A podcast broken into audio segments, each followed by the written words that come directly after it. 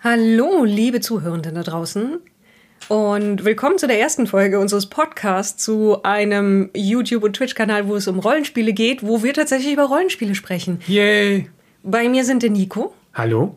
Und Indy ist auch da, weswegen ihr vielleicht im Hintergrund immer mal wieder ein Schnuffeln oder ein leises Kauen auf seinem neuen Spielzeug hört. Hallo, ich bin's Indy, der Hund. Und manchmal redet er auch einfach ja. und klingt dabei stark nach Nico, der sich ein bisschen zurücklehnt und eine Faust vor seinen Mund hält, der um ist einfach hochbegabt, Maggie. Unser Hund ist hochbegabt. Ja. Und wenn du jetzt sagst, ich glaube, ihr Hund kann gar nicht sprechen, dann sage ich äh, Lügner. Ottos, Ottos Mops ja. kotzt. Aber wir schweifen sofort wieder ab. Ja, ich finde, das ist einfach unser Stil. So. das ist Ich der versuch- Stil der meisten Podcasts. Ich fürchte auch, ja. Ich versuche trotzdem mal, uns wieder darauf zurückzusteuern, was wir tatsächlich heute vorhaben. Und zwar ist es ein Experiment. Es ist ja das erste Mal, dass wir in diesem Podcast über Rollenspiele sprechen. Und vor allen Dingen sprechen wir über ein Special, das es in Zukunft als Video geben wird.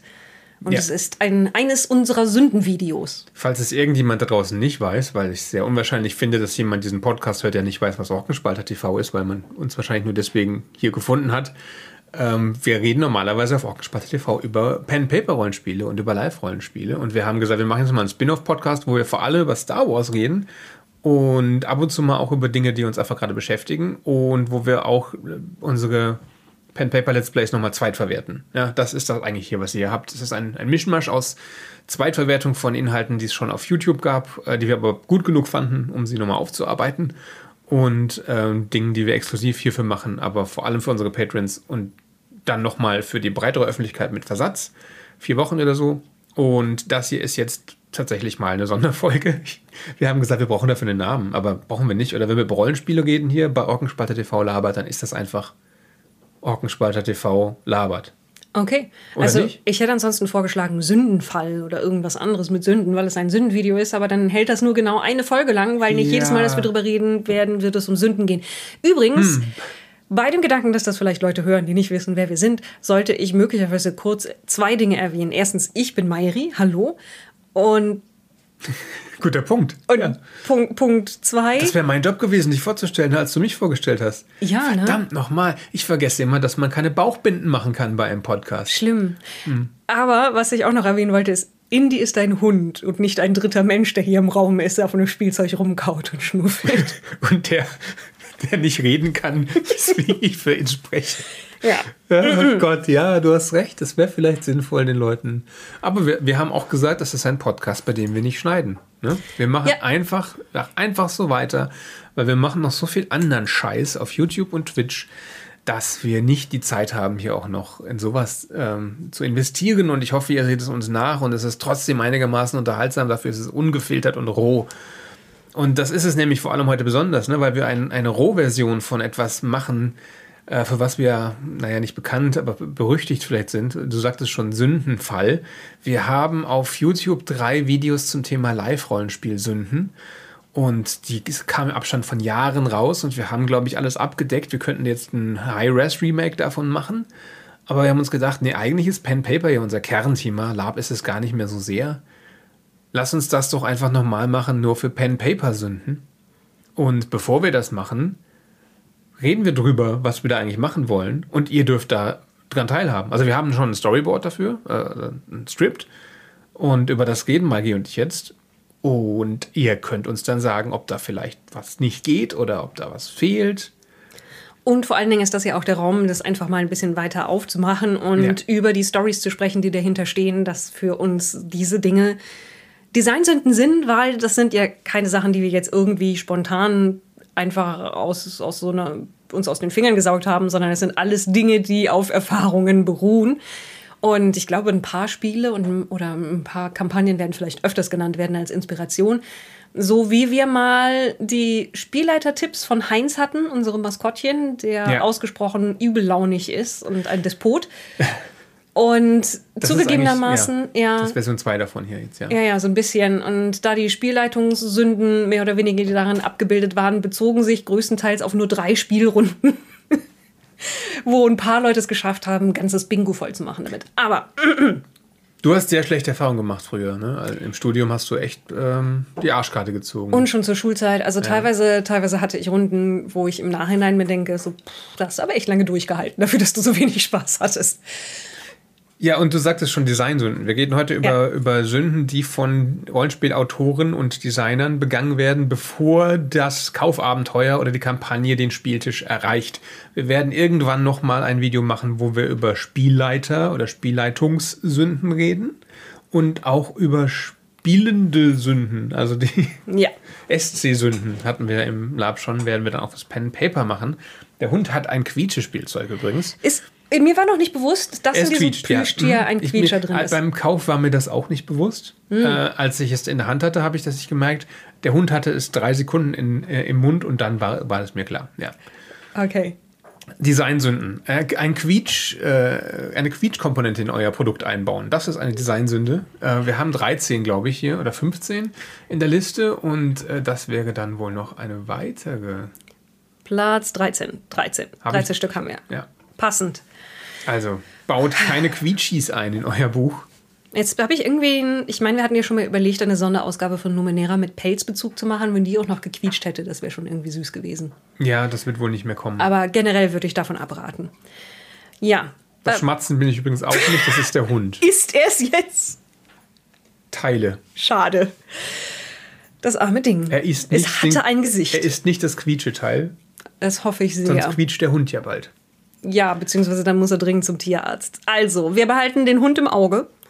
Beziehungsweise Nico tut es, weil der zwischen mir und dem Hund sitzt, dass dieser nicht Teile von dem, von dem Spielzeug versucht zu verschlucken, die es unmöglich machen würden, für ihn eine, weiterhin eine gesunde Verdauung zu haben. Und wir schauen uns mal an, was da steht. Ich Also, entschuldige mich übrigens bei all den Menschen, die uns nicht gerne zuhören, aber trotzdem wissen wollen, was unsere Designsünden sind, äh, die, die wir jetzt belästigen mit dem Gequatsch über unseren Hund. unser Hund es ist tut toll. mir leid. Das ist keine Belästigung, das ist Information.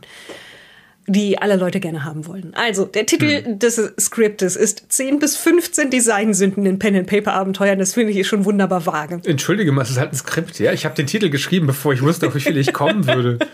Man äh, fasst ja auch dann Dinge wieder zusammen und merkt, hm, das ist eigentlich der gleiche Themenkomplex oder mir fällt noch was ein. Ja, also mir sind da nur 13 eingefallen. Ja. Mal gucken, vielleicht kommen wir, wir, während wir hier reden, auf weitere oder jemand kann uns kommentieren oder anschreiben, was noch auf jeden Fall dazugehört. Um das kurz einzuschränken, es geht dabei nicht um Sachen wie Balancing zum Beispiel, also sozusagen ein Crunch-Fehler, wo Regelanwendung nicht ganz korrekt gelaufen ist oder äh, wenn Stories einfach, einfach simpel und klischeehaft sind. Ja. Das Also- könnte man auch Designsünde nennen, aber wir meinen tatsächlich Dinge, die chronisch vor allen Dingen zu bestimmten Zeiten immer wieder gemacht wurden und die die Leute für eine gute Idee hielten, Mhm. die aber eigentlich furchtbar sind. Oft sind das Klischees. Ähm, also nicht unbedingt Story-Klischees, sondern auch einfach Konventionsklischees. Ja. Ähm, ich würde zu dem Thema äh, Crunch-Sachen, was du gerade gemeint hast, vielleicht mal ein Beispiel. Ja, wenn zum Beispiel äh, du in der, in, in der ersten Mission im Keller der Taverne Ratten erschlagen musst und da steht dabei, dass diese Ratten 100 Lebenspunkte haben, obwohl sie eigentlich nur einen haben sollen und das ist einfach nur ein, ein Vertipper, ja, dann ist das ein Problem, aber ich denke eins, dass die SL sofort leicht beheben kann, weil sie sich de hoffentlich denkt, okay, wahrscheinlich sollen diese Ratten, angenehm die Spieler, die, Spiel die SCs haben vielleicht nur 20 Lebenspunkte, ne? wahrscheinlich sollen diese Ratten nicht so mächtig sein, das kann ich ja schnell ausriegeln, das kann ich ja schnell ändern. Das ist ja nichts, was das Abenteuer kaputt macht. Was das Abenteuer kaputt macht, ist das furchtbare Klischee, dass man im Keller Ratten erschlagen muss. Also das jetzt mal als Du weißt, was ich meine? Ich du weiß, schaust so, als ich- wüsstest du nicht, was nein, ich nein, meine. nein, Du ich, ich weiß, was du meinst. gerade. Was der nein, das, da? das, ich habe meine Augen zusammengekniffen, um den, den Text auf dem Bildschirm zu lesen. Dieser Bildschirm ist, hat eine unglaublich gute Auflösung, was aber auch heißt, dass die Schrift manchmal echt klein ist, bevor man Weil die ist so reich, das ist einfach ein- schon so, so ein Problem für sie. Ne? Also es kommen einfach so viele Nachteile auch mit dem, mit dem Reichtum, mit dem Ruhm, den man von als YouTuberin bekommt. Ne? Wie würdest du jetzt meinen Gesichtsausdruck beschreiben? Ähm, sie- amüsiert. Sie findet das sehr witzig, was ich gerade gesagt habe, und sie nimmt mir das auch überhaupt nicht. Lüge. Also. Gut. Ja, also Aber- es geht nicht aber- um Regeln. Ne? Regeln Nein. kann man immer Es reparieren. geht, es geht nicht um Regeln und es geht auch nicht um, du musst die Ratten erschlagen. Das ist doof, aber das ist nichts, was jetzt, sag ich mal, ähm, ein. Das ist jetzt blöd gesagt. Es ist auch nicht wirklich eine No-Go. Weißt du, wenn es das Klischee nicht gäbe, könnte man ja nicht abweichen. Es ist. Mhm. wenn du, son wenn, wenn du anfängst und sonst keine zündende Idee hast, ist es auch nicht schlimm, wenn die Leute als erstes Ratten erschlagen. So. Also unsere Sünden sind gar keine ähm, Story-Klischees, sondern wirklich, es geht wirklich nur um, um ähm, handwerkliche Designprobleme. Also Ja, wir gehen um- jetzt um auch nicht über schlechte Stories. Um Okay. es mal so zu sagen, es geht uns um die strukturellen Probleme. okay. Damit Ja. haben wir das geklärt, ne? Schön. Obwohl ich das Skript hier äh, geschrieben habe, hatte ich vergessen, dass ich ausdrücklich gesagt habe, dass, wir, dass es kein Problem ist, einen, einen klischeehaften Einstieg zu wählen, dass das jetzt keins der Sachen äh, ist, die wir behandeln. Ähm, aber Maigi, die es gerade noch mal gelesen hat, ist mir wie immer einen Schritt voraus. Gut. Was ist denn dann die erste von unseren Designsünden? Möchtest du sie vortragen? Platz 1, der Versuch, die SL zu unterhalten. Das klingt jetzt erstmal nicht schlimm, ne? Ich möchte auch die Spielleitung unterhalten. Aber ähm, die Art und Weise, wie manche AutorInnen daran gegangen sind. Oder ich glaube, man darf schon sagen Autorinnen, weil ich das nur aus Abenteuern kenne, die meines Wissens nach von Männern geschrieben wurden. Aber ich möchte es nicht ausnehmen. Nein, ich habe erst vor kurzem DSA Oh. 2 Abenteuer gelesen, das von einer Frau geschrieben wurde, wobei man das ja auch nicht sicher weiß, ob der Name nicht ein Pseudonym ist, äh, das genau das gemacht hat. Ich weiß aber Dann nehme ich alles den zurück. Titel nicht mehr. Ich glaube, es war ja, es war ein sehr frühes DSA 1 Abenteuer. Ja, sagen wir mal so, in den 80ern gab es offensichtlich die Vorstellung, und ich weiß nicht, wie lange es sich noch gehalten hat, und manchmal taucht es auch wieder auf, dass ja auch das Lesen des Buches irgendwie unterhaltsam sein muss für die Spielleitung. Und wie wird es unterhaltsam? Indem man die Auflösung des Plots nicht am Anfang verrät, sondern die Person, die das Ganze leiten will, für eine Gruppe auf die Folter spannt und erst auf der letzten Seite tatsächlich verrät, wer jetzt wirklich der Bösewicht ist, wie die ganze Sache ausgehen soll, wo ein Schatz versteckt ist und so weiter und so fort. Ich bin mir wirklich sicher, das war gut gemeint. Oder es. Was macht ihr da? Apropos gut gemeint. Du hast ihm jetzt das Spielzeug Ich habe geklaut. ihm jetzt das Spielzeug weggenommen, weil er wirklich sehr laut ist damit. Es tut mir leid. Oh nein, er ist auch kurz davor, das eine Ohr abzumontieren. Du kriegst es nachher wieder. Platz. Platz. Oh ja, leg dich auf die Hundefalle. So. Die Hundefalle ist eine, eine gefaltete, weiche Decke, die hier liegt und ihn anlocken soll. Was funktioniert übrigens. Also wir haben zwei Möglichkeiten. Wir haben ja uns ein Handicap gekauft mit dem Hund sozusagen. Äh, entweder ihr, wir sperren den Hund für zwei Stunden aus oder ihr hört ihn halt im Hintergrund rumlaufen. Und ich, ich bin mir sicher, dass die meisten von euch der Meinung sind, dass es das nicht wert ist, den Hund zu quälen und ihn allein zu lassen für zwei Stunden, oder? Also wir, wir, Er mag wir, das wir, nämlich nicht. Ja, wir sagen uns, dass er uns sehr vermissen würde und das doof fände. Vielleicht würde er sich einfach hinlegen und pennen. Aber wir haben ihn gern dabei. So.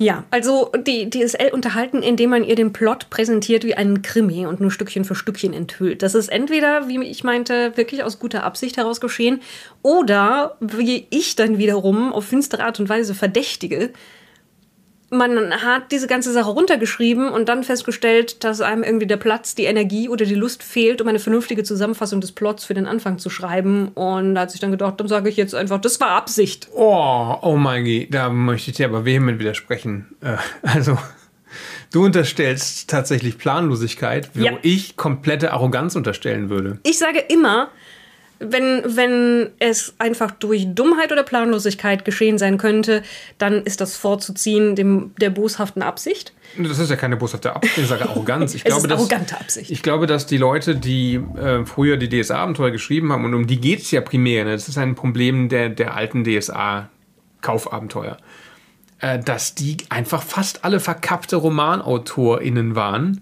und sich dachten, wenn ich jetzt schon keinen Roman schreiben darf, dann möchte ich mein Abenteuer wie ein Roman aufziehen und deswegen soll auch der Lesende, die Spielleitung, sich fühlen, als würde sie einen Roman lesen. Ja. Beziehungsweise, ich habe hier nur das Skript für meinen Roman umgearbeitet. Das kam auch vor, ja. Ja, ich glaube ziemlich oft sogar.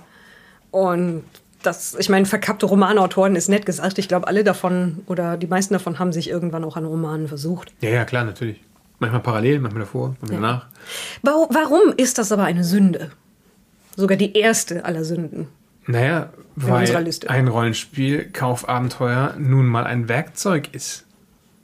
Ich möchte da nicht mir Informationen mühsam aus dem Fließtext suchen. Ich möchte es aufbereitet bekommen, sodass ich es möglichst schnell, nachdem ich es gelesen habe, oder vielleicht sogar, wenn ich es nur teilweise gelesen habe, leiten kann.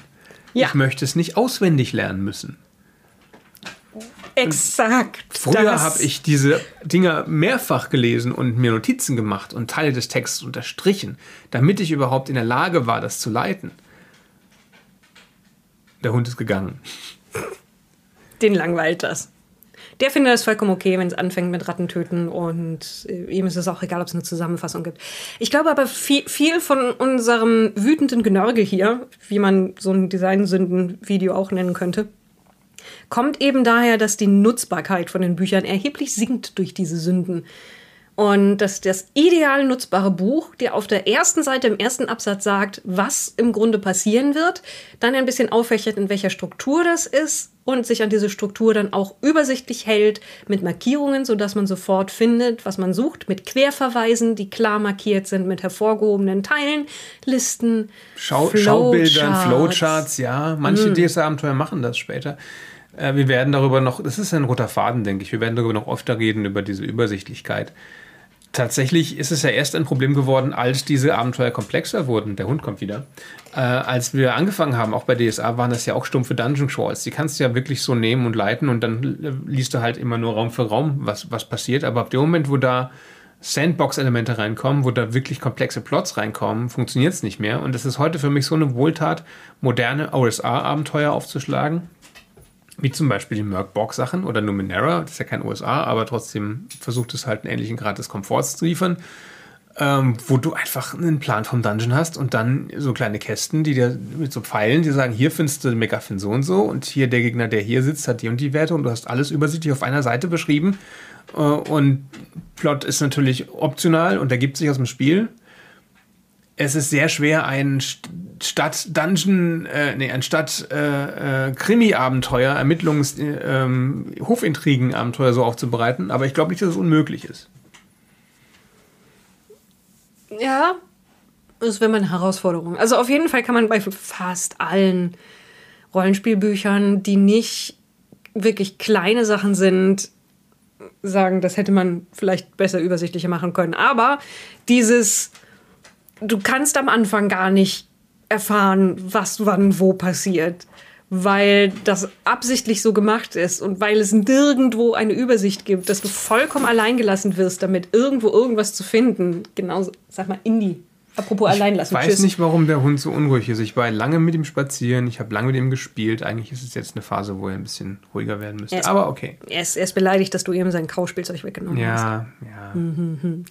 ja. schlimmer gemacht. Nein, also ich, ich stimme dir zu, dass das eine gute erste Sünde ist, weil sie erstens am Anfang des Rollenspiels in Deutschland steht. Mhm. Mit DSA. Ich weiß, nicht das erste deutsche Rollenspiel. Das erste kommerziell groß erfolgreiche deutsche, äh, große. Ja, groß, lass uns da ja, jetzt nicht so da, ins Detail gehen. Das außerdem habe ich den Satz eh versemmelt. Aber wir schneiden ja nicht. das ist super. Außer wenn ich mich war. Ach so, okay. Ja, also wenn, wenn, wenn Nico bemerkenswert eloquent klingt, dann liegt das daran, dass er bemerkenswert eloquent ist. Und nicht, dass er jetzt gerade andere Dinge, die ich gesagt habe, zusammengeschnitten hat, um genau diesen Satz zu ergeben. das wird ja immer suspekter hier. Wollen wir zu Platz 2 kommen? Ich glaube, wir haben das ausreichend besprochen, ja. oder? Was Platz 2? Platz 2. Schlechtes Railroading. Das Wegnehmen des freien Willens. Ich weiß nicht, ob du in einem Podcast das so vorlesen musst wie ein Kapiteltrenner in einem Video, Maigi. Ich habe es absichtlich so gemacht. Okay. Wollen wir das nicht machen? Okay. Außer die Leute da draußen findet, okay. Ich dachte, es wäre es wär, wär lustig, das quasi so als Einspieler jetzt zu sagen. Aber hm. okay. ich bin da nicht immer ganz sicher mit meinem Humor. Also Platz 2 ist schlechtes Railroading. Das ist auch Doppelpunkt, das Wegnehmen ja. des freien Willens. Du musst auch nicht eins zu eins vorlesen, was in meinem Videoskript steht, sonst merken die Leute nämlich nachher, wenn ich das Video zusammenschneide, dass wir das alles schon genauso hier äh, recycelt haben, bevor wir es benutzt haben. Weißt du, was ich meine? Nee, also die Überschriften die Überschriften werden ja vermutlich größtenteils gleich bleiben. Es sei denn, es wird noch drastisch was am Inhalt geändert. Also Railroading, spezifisch schlechtes Railroading ja. ist Teil 2. Ich wollte nicht Railroading allgemein äh, verurteilen, weil es, es kann gut sein. Äh, aber es gibt halt äh, Autoren, vor allem wieder bei DSA, ja. Mhm. DSA wird öfter mal erwähnt werden, weil wir, glaube ich, sehr, sehr viele DSA-Kaufabenteuer gelesen haben und Natürlich auch viele für Cthulhu, D&D, Shadowrun, was weiß ich, Warhammer. Aber nicht, nie so viele wie für das Schwarze Auge. Ähm, und ja, was ist denn Indie? Was ist denn los? Hatte jemand dein Spielzeug weggenommen? Hm? Hatte jemand deinen freien Willen weggenommen. Wie stehst du zu Railroading, Indie? Indie ist kein großer Fan davon, wenn man ihm genau vorgibt, wo er lang zu gehen Ja. hat und wie lange Ja, er jeweils sich dort aufhalten darf, wo irgendwas interessant riecht. Ja, Ja. also warum schlechtes Railroading? Wo, wo ziehe ich denn die Grenze? Wo ziehst du die Grenze? Wann ist Railroading wirklich kacke? Railroading ist dann kacke, wenn man etwas, was sich aus der Handlung total sinnig ergibt, nicht, nicht einfach als irgendwelche welche Unsinnsidee oder sonst etwas, sondern etwas, was einem als Konsequenz natürlich erscheint, versucht und dann mit dem Kopf gegen die Betonwand rennt, weil es absolut nicht vorgesehen ist, sich in diese Richtung zu bewegen und diese Betonwand einen dann nimmt, umdreht und in die andere Richtung wegschiebt und verhindert, dass man sich jemals wieder umdreht, weil man unbedingt jetzt zu Part B gehen muss, auch wenn es keinen Zusammenhang zu dem gibt, was man vorher getan hat. Also Railroading ist dann schlecht, wenn es nicht mehr als sichtbar wird, wenn es wirklich spürbar wird und schmerzhaft. Also es gibt Railroading, das unsichtbar ist. Es gibt Abenteuer, die geschrieben sind, wirklich entlang eines stringenten Fadens an Erzählung. Und Du es meinst kann von Leuten, die Menschenkenntnis besitzen, die ungefähr Ja, abschätzen können, wie sich Motivation, 90 Prozent der Menschen, die das spielen, entscheiden werden. Weil es ist ja oft so, dass die in einer gewissen Logik folgen, die Leute, die so ein Abenteuer spielen. Und dass die, das genau Motivation. Wenn die, die, ähm, die, der Plot-Bait gut genug ausgelegt ist, ne, dann werden die sagen, die, blöde Prinzessin, die ich retten soll, die stinkt doch bestimmt. Und was, die will mir eine Million äh, Golddukaten geben? Nö, ich will kein Geld. Ne? Das kann, kann ja sein, dass, dass Leute so reagieren, aber die meisten werden sagen, ach ja, Prinzessin und Geld, klar, mache ich. Aber wenn diese, diese Prinzessin und das Geld exist existieren, ja, und das Abenteuer von dir aber will, dass du in den Sumpf gehst und ähm, der Ork-Häuptling Dame die Fußnägel schneidest und jeder Versuch, das Logische zu machen, im Keim erstickt wird, dann haben wir schlechtes Railroading. Ja, beziehungsweise da, dazu zähle ich auch den Ungeschehen machen Knopf. Der sagt, selbst wenn die Helden einen Zwischensieg erreichen, ändert das nichts am Ausgang. Also das, das klassische, oh, wir wissen, die Bösewichter brauchen diese Person, um sie zu opfern. Oder diese besondere Waffe, um das zu erreichen. Und dann hat man ein Wettrennen um die Zeit und man schafft es irgendwie, den dieses Ding in letzter Sekunde aus den Fängen zu reißen und steht da und sagt, haha, wir haben es geschafft, damit haben wir es jetzt verhindert. Woraufhin die Bösen sagen, ach ja, wir haben noch drei andere Dinge in der Hinterhand, die genauso gut funktionieren. Ja, das ist leider auch was in modernen Abenteuern immer wieder passiert. Ja. Oder was, also um ein D&D-Abenteuer zu zitieren, ähm, was mein persönliches Hassabenteuer ist, obwohl es viele Fans hat und ich möchte das auch niemandem madig reden, aber ich tue es trotzdem ständig immer wieder. In Dragon heißt, äh, wenn du das MacGuffin zu früh findest, dann verschwindet es wieder aus deiner Hand und löscht die Erinnerung daran, dass du es gefunden hast. Das finde ich wirklich schlimm. Woher weiß das McGuffin, dass es zu früh ist? Denken wir nicht drüber nach. Magie. Okay. Ja, also das ist übel. Ähm, was ähnlich schlimm ist, wenn man nur Passagier bei so einem Abenteuer ist. Zum Beispiel auf einem Schiff. Ja, also es sind viele DS oder mehrere wichtige DSA-Kampagnen spielen auf einem Schiff. Und dann ist man selten als Spielfigur ähm, der Kommandant oder die Kommandantin dieses Schiffes, sondern man ist den Entscheidungen eines NSCs unterworfen und fährt dann halt von A nach B nach C und darf unterwegs halt ein paar Attributsproben machen und ein paar Kämpfe bestreiten. Und das, das komplette Wegnehmen jeglicher En Entscheidungsmöglichkeit finde ich ein Kardinalfehler im Pen Paper. Man muss doch einen Weg finden können, die Spielenden zum Captain zu machen. Oder zumindest zum Berater des Captains. Ja, aber dann würde man ihnen Einfluss geben und eine eigene Agenda. Ja, wäre das nicht, ist das nicht das, weswegen du spielst? Nein, okay, egal. Ja, aber ich habe das Gefühl, dass bei manchen Leuten das nicht der Grund ist, warum sie Abenteuer designen, wo wir wieder bei eigentlich verkappte Romanautoren wären. Wollen wir zu Punkt 3 kommen oder hast du noch Ich wollte, wollte kurz ansprechen, dass du hier auch al- als Beispiel notiert hast, Einstieg mit gefangenen Helden. Ja. Bin ich auch kein Fan von. Ich bin generell kein Fan von und jetzt sind die Leute gefangen genommen. Ich weiß, dass es dann meistens darauf hinausläuft, dass man irgendein cooles Erlebnis hat beim Fliehen oder da irgendwas rausfindet oder sonst irgendetwas, aber ich mag es einfach persönlich nicht. Ja, ich weiß. Ich weiß das auch deswegen, weil ich dich im Lab schon mal in die Situation gebracht habe. Und Mann, war ich mies drauf. Und es war wirklich, äh, ich glaube, Es war eine der super Payoff, Szene. Der Payoff war noch toll, oder? Der Payoff war toll, aber ich kannte den Payoff ja schon, weil wir Ja. gemeinsam ihn ans, uns ausgedacht Entschuldigung, hatten. aber es war trotzdem eine schöne Es Szene. war eine schöne Szene, aber in dem Moment, wo sie eingeleitet wurde mit und jetzt seid ihr gefangen und ihr könnt nichts dagegen tun und die Gegner, die, gegen die ihr kämpft, sind unbesiegbar, damit sie euch gefangen nehmen können. Mhm. Das war blöd, ja. Ich, es ist lange her, ich, ich würde es heute nicht so mal so machen. Also, das Schöne ist ja, dass wir selber so viel geschrieben haben, dass wir die meisten von diesen Sünden auch selber schon mal gemacht haben und wir uns über unsere eigenen Probleme noch sprechen werden im Laufe dieses Videos, denke ich. Ich glaube, wir haben den, den, ersten, den ersten Fehler haben wir noch nicht gemacht. Äh, vielleicht mache ich ihn irgendwann mal noch zum Spaß. äh, und hier schlechtes Railroading ist natürlich alles äh, ein fließender Übergang. Vielleicht haben wir das auch schon gemacht. Ich weiß, dass wir auch schon Nadelöhr-Szenen hatten in Abenteuern. Ja. Und da bin Äh, ich vor allen Dingen schuld dran. Na gut, ich, hab, ich hatte meistens die strukturelle Oberheit über diese Abenteuer und hab dir gesagt, das hier müsste so aufgebaut sein, damit es funktioniert. Und dann hast du halt Ja, die also Zähne es, zusammengebissen und es so geschrieben. es geht um die ewige Marder, nehme ich an, Ja. gerade.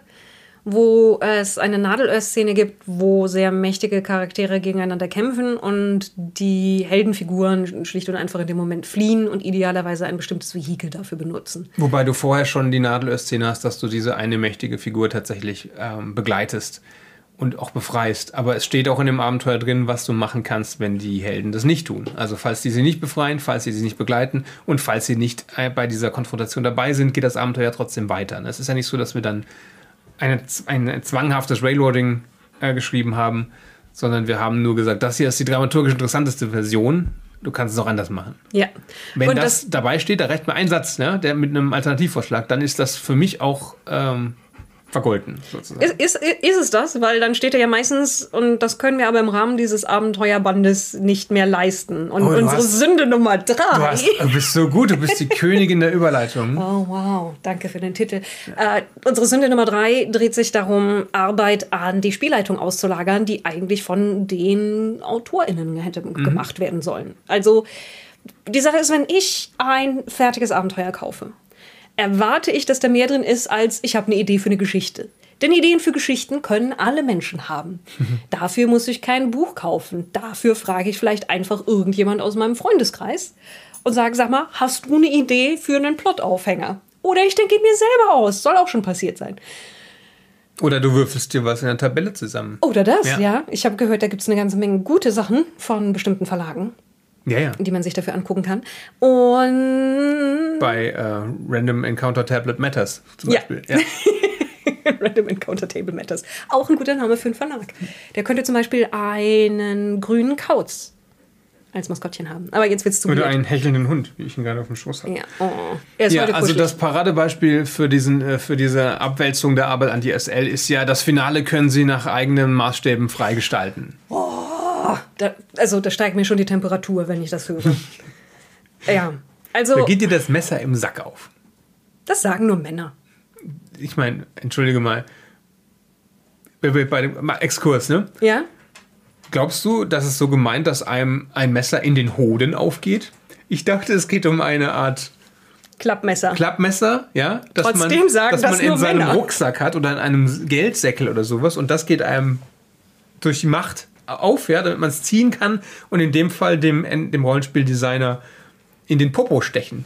In den Popo. Ja, ich möchte ja keine fatalen Wunden hier auslösen. In den Popo mit, der, mit dem Mm. Siehst? Klappmesserchen. Sehr kurzes, kleines Klappmesserchen übrigens. Also eigentlich, es ist aus Also eigentlich nur ein Pieksen. Ja. Äh, also ich bin ja Generation, ich, in, dass ich Plack kriege, wenn ich sowas lese. Ja, okay. Und also eher, dass ich Probleme bekomme und nicht die Person, die es geschrieben hat. Aber was ihr sagte, ist, so ein Buch ist ja eine Dienstleistung. Ja. In dem Sinne, als, also ja, es ist auch ein Produkt, ne? aber das für mich eine, einen Dienst leisten soll, nämlich es mir zu ermöglichen, weniger Arbeit reinzustecken in das Leiten eines Abenteuers bzw. einer Kampagne, weil jemand die Arbeit schon für mich gemacht hat. Wenn diese Arbeit nicht erledigt wurde, brauche ich dieses Buch nicht. Wenn da nur steht, also hier kommen Sie sicher selber auf gute Ideen, Sie kennen Ihre Runde ja besser als wir, dann sage ich, ja, vielen Dank. Das wusste ich auch vorher schon. Hätten hier wenigstens ein paar Vorschläge sein können, zum Beispiel für, wenn Ihre Gruppe sich für X interessiert, dann machen Sie Y. Oder wenn Ihre Gruppe durch Bla motiviert wird, dann probieren Sie Hufneduff. Das, also, Bla und Hofniduff. Aber dieses, an, an dieser Stelle machen sie jetzt noch irgendwie einen Kampf oder das improvisieren sie dann jetzt oder sowas, ist doch einfach sich geschlagen geben vor der selbstgestellten Aufgabe beim Schreiben. Ich nehme an, unsere ZuhörerInnen müssen sich jetzt überlegen, was du mit Hufniduff meinst. Das ist einfach nur eine Reihe von Silben, die spontan hm. zusammen geschlorzt habe. Was ich übrigens öfters tue, weswegen Nico neulich sehr überrascht war, als ich bei einem, bei einer Buchbesprechung sagte, man erfährt ja einfach nie, was ein Wumpisch ist zum Beispiel. Und davon ausging, dass Wumpisch eine diese Kombination nee. von Lauten ist. Aber was war eine Spezies? Aber es ist tatsächlich ein, ein kleines Monster. Weißt du, was mich übrigens nervös macht? Ja. Äh, dass ich nicht weiß, ob wir noch aufnehmen, weil du weil Audition, ich das in den Audition irgendwo im Hintergrund habe. geschoben hast. Und äh, du, hast, mal, ja, du, hast ja nur, du hast nur drei Monitore hier. Ja, also okay, machen wir das hier kleiner. Ähm, und ich habe halt diese Sache dann gerne direkt vor mir. Ja, ich, auf dem, ich, verstehe, ich verstehe dich, ja, ja.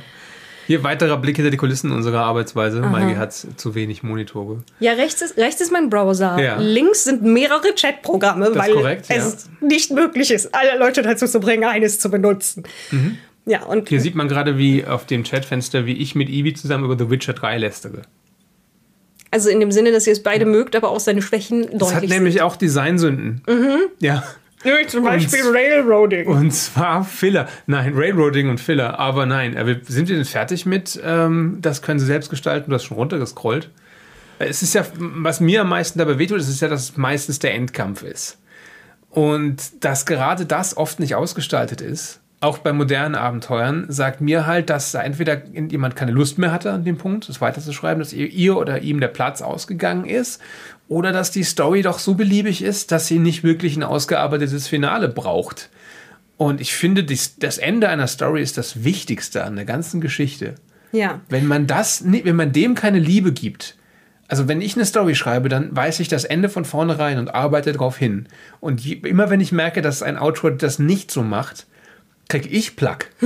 Ich weiß, das ist eine völlig andere Herangehensweise hier, das äh, explorative Schreiben oder wie nennt man das nochmal? Da gibt es einen Fachbegriff für. Ja, exploratives Schreiben ist schon ziemlich gut, aber man sagt häufig ein Planner versus Panzer. Ja, okay. Also Planen versus ähm, Writing by the seat of your pants. Weißt du, und George Martin ist halt so jemand, der nicht weiß, auf was es hinausläuft. Der panst sich durch. Und damit also, beziehungsweise hat er, er, hat sich in eine Ecke gepanst und, und panst nicht mehr. Hat für ein kollektives Trauma gesorgt, würde ich mal sagen. Findest du?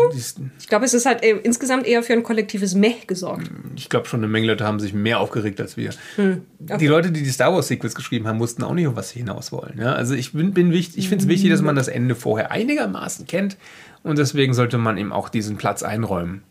Es ist übrigens auch, ist mir aufgefallen, dass sehr wenige Pen-and-Paper-Rollenspiele gute Bosskämpfe können. In dem Sinne, als du in der Regel bekommst, hier ist die Karte, also wenn eine Karte dabei ist, das ist dann schon mal hm. nice. Und hier sind die Werte. Und in wenigen Fällen gibt es dann noch, wie wirkt sich dann die Umgebung jetzt tatsächlich darauf aus? Wie könnten Phasen von diesem Kampf ablaufen? Worum geht es überhaupt? Welche Punkte sind wichtig? Muss man irgendwelche bestimmten Gegenstände erreichen? Muss man Dinge in einer bestimmten Reihenfolge machen? Jetzt sind wir doch bei Regeln irgendwie so ein bisschen. Ja, das ist ja ähm, also weniger eine Regel als mehr ja, eine ja. Erklärung. Also du meinst, also, also, tatsächlich sind meistens die Bosskämpfe in Rollenspielen, ähm, es wird ja zum Ende hin schwerer natürlich. Ne? Wir hatten ja gerade den Beispiel mit der Sternenträger-Kampagne, wo einfach der Bosskampf ist und hier sind alle Gegner, die ihr schon mal besiegt habt, nochmal gleichzeitig. Und dieser Kampf, ja, DSA, Sternträgerkampagne, ah. ja. die hier mit den Hochelfen und so. Du, sagt, du sagtest gerade, weil wir sie eben schon hatten, und ich kann mich nicht erinnern, dass wir sie eben schon hatten, aber vielleicht bin ich einfach vertüdelt. So. Jetzt habe ich Nico irritiert. Ja, aber ja, bei der Sternträgerkampagne passiert Sternträger? das. Äh, habe ich das gesagt? Du hast gerade gesagt, weil wir es eben ich schon davon auf, hatten. Ich wollte auf Enden hinaus. Auf äh, Enden. Und auf DSA-Enden. Entschuldige. Ja. Ah. Aber in der Sternträgerkampagne ist halt, es war viel kritisiert, äh, das Ende einfach nur ein unmöglich zu schaffender Kampf von den Werten her. Und tatsächlich ist es das halt meistens bei Rollenspielen. Die Gegner werden immer heftiger und man haut halt immer länger drauf ein. Und bei vielen Rollenspielsystemen, gerade bei D&D, hast du ja gegen Ende, wenn du dann Stufe 20 bist, ja auch genug spannende Dinge, die du machen kannst aber bei anderen halt nicht. Du bist einfach nur, machst einfach nur mehr Schaden und stehst dann halt länger da und haust länger auf den Gegner ein. Und das ist halt null interessant. Du sagtest, interessante Bosskämpfe gestalten. Die meisten Computerspiele gehen ja um sowas rum, indem sie halt wirklich Mechaniken einbauen. Ja. Ähm, mit jetzt musst du erstmal ausweichen, jetzt darfst du wieder draufschlagen. Du musst auf diese eine Stelle schlagen, damit der Punkt frei ist, wo der ver verwundbar ist. Und vielleicht musst du noch ein Rätsel lösen, damit du das kannst. Und das findet man wirklich sehr selten in, in Pen-Paper-Rollenspielen. Und das ist ein eigener Punkt. Ne? Also, ja. das ist jetzt nicht Unterpunkt von dem, was wir gerade sagen. Ähm, und ich weiß nicht, ob wir vorgreifen, ob wir äh, in, im Skript was ähnliches später haben, aber, das weiß ich gerade auch aber nicht notier mehr. das doch mal. Ja? Ich schreib das Boss, mal Bosskampfmechaniken stinken meistens. So, ihr hört Maggie live tippen. Bosskampfmechaniken. Boss Kamopf Me äh, ja, ja, sie schreibt Die um das, Tastatur um liegt das, blöd. Äh, um das Mikro rum. Stin stinken reicht meist. Wir werden, wir werden das schon verstehen. Nein, das, das werden wir genau so mit den Tippfehlern in den Titel des äh. YouTube-Videos packen. Also ich erinnere mich, dass ich versucht habe, da ein bisschen, bisschen irgendwie was reinzubringen mit den Wächter des Imperiumsbänden. Mit so Sachen wie man kämpft gegen mehrere Leute in einem schwer angeschlagenen Nest von Rieseninsekten. Und dass je nachdem, wo man sich dort befindet, dass man in die eine Richtung kippt, mal in die andere. Und wenn es das zu oft gemacht hat, stürzt es ab oder sowas. Aber dabei drastisch unterschätzt, wie langwierig ein DSA-4-Kampf sein kann und dass dann trotzdem häufig es nicht dazu kommt, dass irgendeiner von den Wenn-Dann-Sachen in dieser Beschreibung ausgelöst wird. es gibt auch positive Beispiele. Ja. ne? Ich erinnere mich an mehrere interessante DSA-Kämpfe tatsächlich, aber ich habe jetzt keinen so präsent, dass ich sagen könnte, aus welchem Abenteuer er stammt.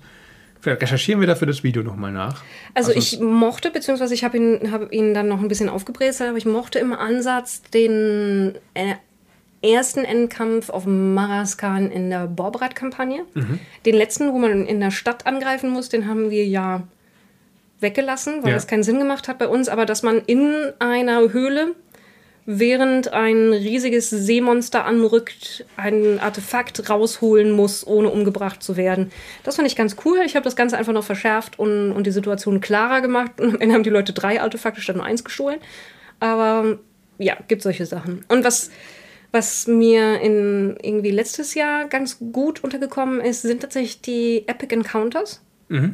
Die ja genau das sind. Die sind eigentlich nur Bosskämpfe.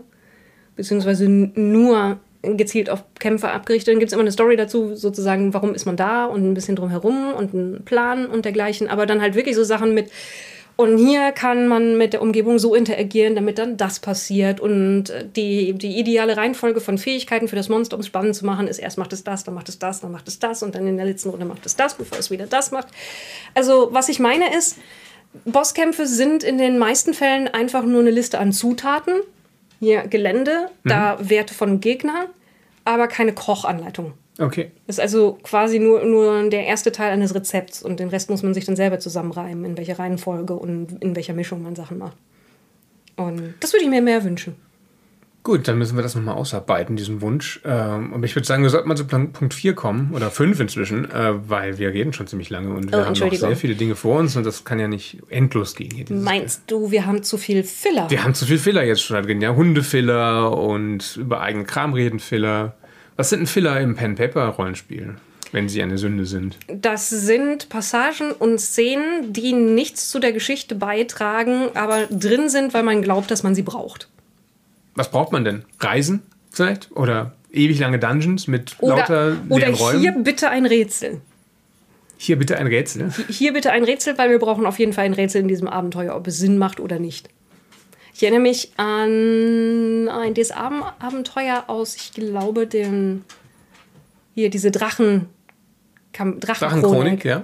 wo man wo jemand etwas aus der Drachenakademie in Kuntium stiehlt und das Ganze versiegelt, indem eine Person da an die Tür gebunden wird und die hat ein Brett in der Hand, wo Edelsteine drauf sind, Wer? die in einem Rätselmuster gelegt sind. Und man muss dieses Rätsel lösen, um die, die Person zu befreien und die Tür aufzumachen. Und das ist, Wahnsinn. das ist ein wenig erzwungen, nur um eine Form von Edelstein-Sudoku einzubauen. Aber ist das Fehler oder ist das einfach ein schlechtes Rätsel? Also ich hatte das Gefühl, also um ehrlich zu sein, hatte ich ein bisschen das Gefühl, dass das ganze Abenteuer etwas Filler ist in der Kampagne. Aber das ist auch zu lange her, um das jetzt genau zu Ich weiß beurteilen. aber recht oft sind in Kampagnen einfach ganze Abenteuerfiller, weil, Ja. es, weil es hieß, wir brauchen wir wollen aber sechs Bände. Jetzt schreibt man wirklich sechs und dann hat ein Band damit mit der Kampagne nichts zu tun und könnte auch ein ein- alleinstehendes Abenteuer sein. Das war bei, der Borberat-Kampagne so, das ist aber auch bei modernen Sachen wie der Theaterritter-Kampagne so gewesen. Das ist selbst Aber- Mhm. bei Warhammer Fantasy, bei Enemy Within ursprünglich gewesen, wo es ein Abenteuer gab, das per se alles andere als schlecht ist, aber nichts zur Story beiträgt, sondern halt irgendwie einfach dann die Nummer vier von fünf Bänden war. Das hat ja oft auch so ähm, verlagsproduktionstechnische mhm. Gründe. Muss halt was fertig werden. Ähm, man verspricht alle, alle sechs Monate eine weitere Ausgabe und dann nimmt man halt das, was da ist und labelt es vielleicht ein bisschen um. Obwohl es eigentlich ein Seitenlinienabenteuer gewesen sein sollte, ist es dann plötzlich ein Hauptabenteuer. So war es, glaube ich, bei Basta Spann, aber mhm. nagel mich nicht drauf fest.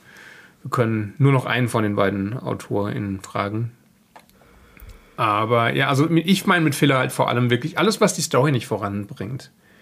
Also ich zum Beispiel, ja, ich muss von Punkt A nach Punkt B kommen im Abenteuer, durch halb Aventurien reisen. Und dann denkt natürlich die Autorin, äh, es muss auf der Reise irgendwas passieren. Hier sind ein W20 Dinge, die auf der Reise passieren können. Und hier ist ein Stimmungstext und es ist halt nur die Reise. Ne? Es ist einfach nur Filler, um die Leute dahin zu bringen, damit die Simulation aufrechterhalten wird die nahtlose Simulation. Es mag ja auch sein, dass man das wichtig findet, dass man wirklich komplett jeden Tag in, in seinem Heldenleben ausspielt. Ich habe dafür aber keine Geduld. Mir wäre es dann immer recht, wenn im Abenteuer stehen würde, wenn Sie diese Reise ausspielen wollen, finden Sie in unserer Reisespielhilfe Reisespielregeln. Reisespielregeln und ganz viele Zufallstabellen und Begegnungen für diese Region. Ähm, für, wenn, hier sind die drei Dinge, die für die Story relevant sind, die auf der Reise passieren können. Den Rest. In diesem Fall völlig legitim, können sie sich selber ausdenken. ja, also es, es, ist nicht immer eine Sünde, wenn man was der SL überlässt. In dem Fall finde ich es legitim, weil ich, ich will die Story haben und alles andere baue ich mir schon drum wenn ich es will. Wenn nicht, lasse ich es weg. Ja, ich bin. Ich, ich mag wirklich Reisen mit Zufallsbegegnungen nur, wenn das Systeme sind, die erstens Wert auf Reisen legen und zweitens, wenn das gut gemacht ist.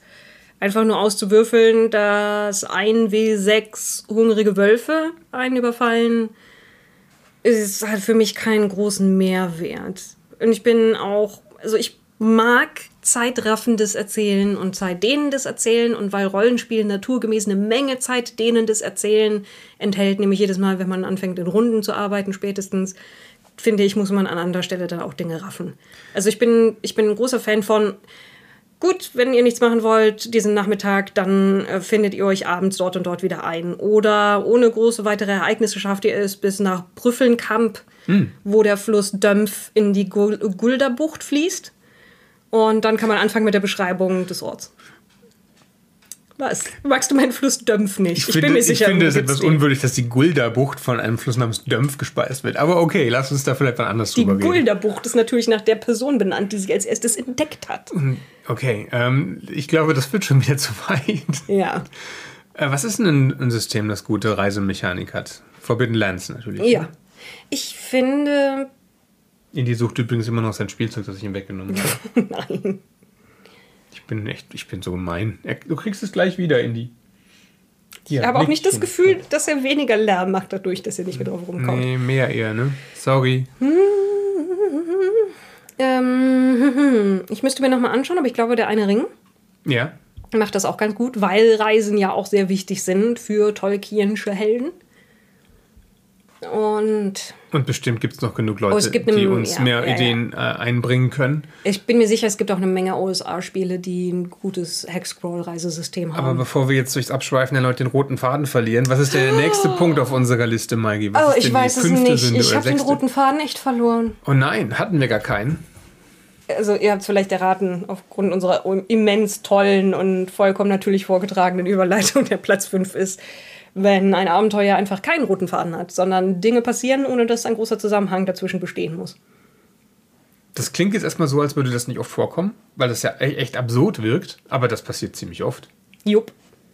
Also zumindest ist es mir öfter untergekommen in den letzten Jahren. Und ähm, wieder mal war DSA ein Hauptschuldiger.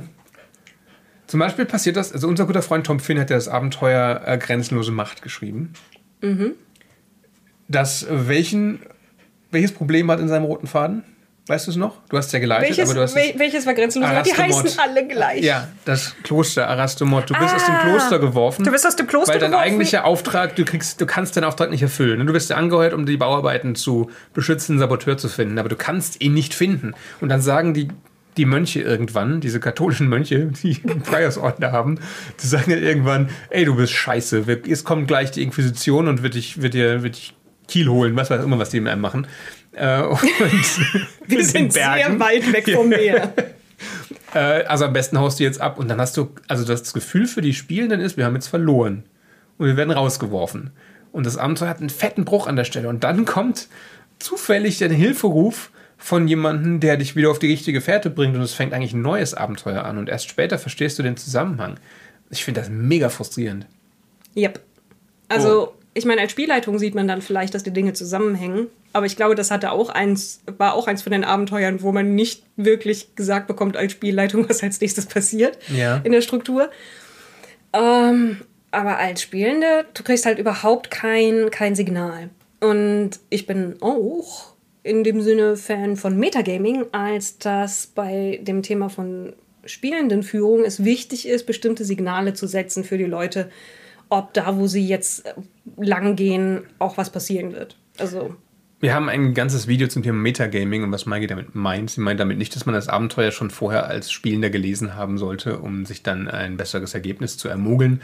Sie meint, dass man kooperativ spielt und äh, vielleicht kleine Hints fallen lässt und dass man das Rollenspiel dem gemeinsamen Erlebnis unterordnet. Ein Charakter muss sich nicht immer so verhalten wie, also selbst ein Hexenjäger kann vielleicht mal eine Hexe entkommen lassen, wenn er es gerade das ganze Abenteuer kaputt machen würde, wenn er sie verfolgen würde und stattdessen sich der Gruppe unterordnen oder dem, was er glaubt, was DSL sich wünscht. Das äh, ist vielleicht nicht das, was man unter Rollenspiel versteht, unter gutem Rollenspiel, das ist natürlich Geschmackssache. Äh, aber wir haben in der Zeit gemerkt, dass es immer für mehr Harmonie sorgt, wenn man das unterordnet dem gemeinsamen Erlebnis. Ja. Oder? Man merkt vielleicht schon, dass wir eine spezielle Philosophie haben, was Rollenspiel angeht. Und falls ihr uns nicht aus Videos kennt und jetzt irritiert seid, ich glaube, wenn man ein Let's Play von dir geschaut hat, dann weiß man, da kennt man deine Philosophie, was bei dir im Mittelpunkt steht. Ich glaube, es ist Story und Entdecken, oder? Entdecken und dass die, die Leute, die tatsächlich spielen, tolle Momente haben. Und ihre Charaktere schön ausspielen. Ja. ja. Und, und meine Hauptphilosophie ist, was, wenn die Spielenden aktiv etwas tun, muss es immer irgendwo hinführen. Auch, also auch Fail Forward ist wichtig bei ja. dir. Ja. Sackgassen sind immer frustrierend, äh, auch wenn sie vielleicht realistisch sind. Was weniger im Vordergrund bei dir steht, ist äh, Regeltreue. Kämpfe sind dir nicht wichtig. Du baust sie immer wieder ein, weil sie halt dazugehören. So, äh, ich mag durchaus manchmal Kämpfe, auch um klarzumachen, was für eine Gefahr besteht oder eine coole Szene zu bieten. Also Kämpfe können ja auch erzählerisch sein. Ja klar, aber wenn sie einfach nur random Encounter sind, dann geben sie dir auch nicht viel. Nee, oder? nee das habe ich ja schon gesagt. Also ja, bei mir steht die Story im Vordergrund und bei mir steht Regelkenntnis, also ist bei mir nicht auf irgendwie auf dem letzten Platz, ganz im Gegenteil. Also ich habe an mich durchaus schon den Anspruch, die Regeln zu können, aber es ist mir nicht wichtig, dass sie immer 100% befolgt werden. Ja. Dadurch, dass wir meistens im Stream spielen in letzter Zeit, sage ich dann zwar meistens, eigentlich wäre die Regel XY, aber Rule of Cool, weil es in dieser Szene einfach besser funktioniert für das, was passiert, machen wir es jetzt anders. Also zum Beispiel können sich Druiden in Dungeons and Dragons 5 an meinem Spieltisch ja. in Eulenbären verwandeln, Yay. weil es fucking cool ist. Und Eulenbären bezaubern, obwohl sie keine Tiere sind. Ja. Ich verstehe auch nicht, warum sie keine Tiere sind. Ich meine, es sind zwei Tiere, die ein weiteres, also ist ja immer noch Tier. Egal. Ja, äh. es, es hat durchaus was damit zu tun, die Mächtigkeit von bestimmten Zaubern zu beschränken. Aber gerade ja, dieses Beschränken ich, ja. der Mächtigkeit von Charakteren finde ich manchmal echt. Ach, das ist Thema für, ein, Thema für ein ganz eigenes äh, ja. Video oder einen eigenen Podcast, würde ich sagen, irgendwann. Aber sofern man das halt für sich in der Gruppe so ausregelt, tut man noch keinem weh damit. Ne? Also. Ist, ja, ist ja kein Live-Rollenspiel, wo dann 100 Leute benachteiligt werden, die parallel auch noch mitspielen. Von daher, Simulation ist noch ein Aspekt. Wie wichtig ist die Weltsimulation?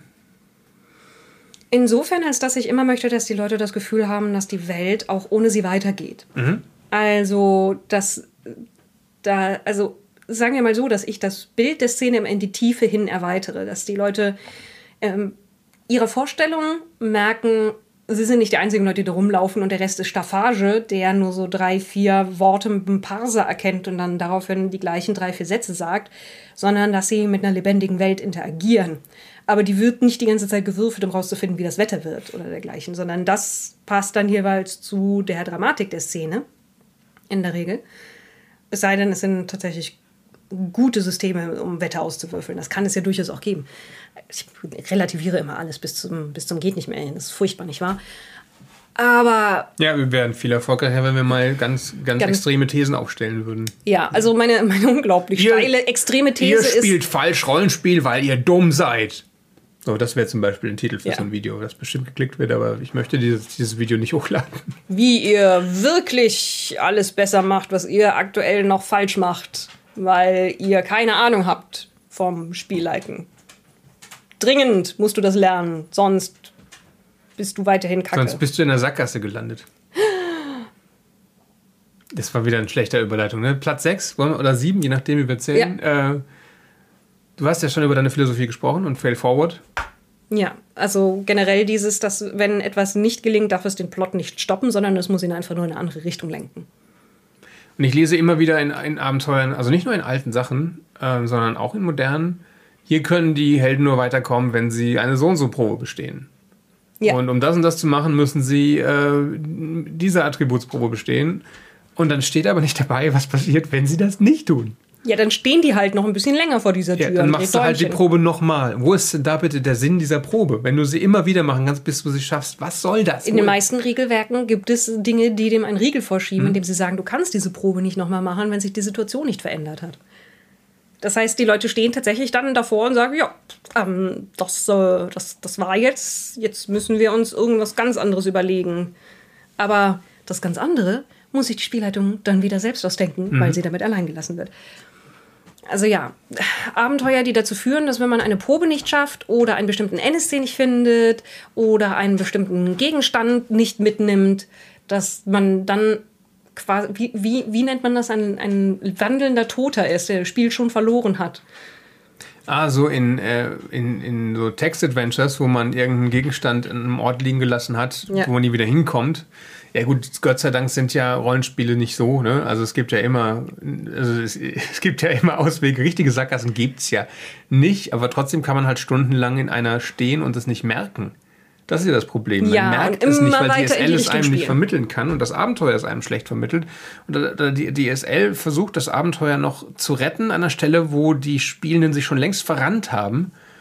Oder wenn sie einfach stundenlang einer falschen Fährte folgen und das Abenteuer diese falsche Fährte sogar ausarbeitet, aber am Ende keine Belohnung dafür gibt. Das hatte ich auch schon gelesen.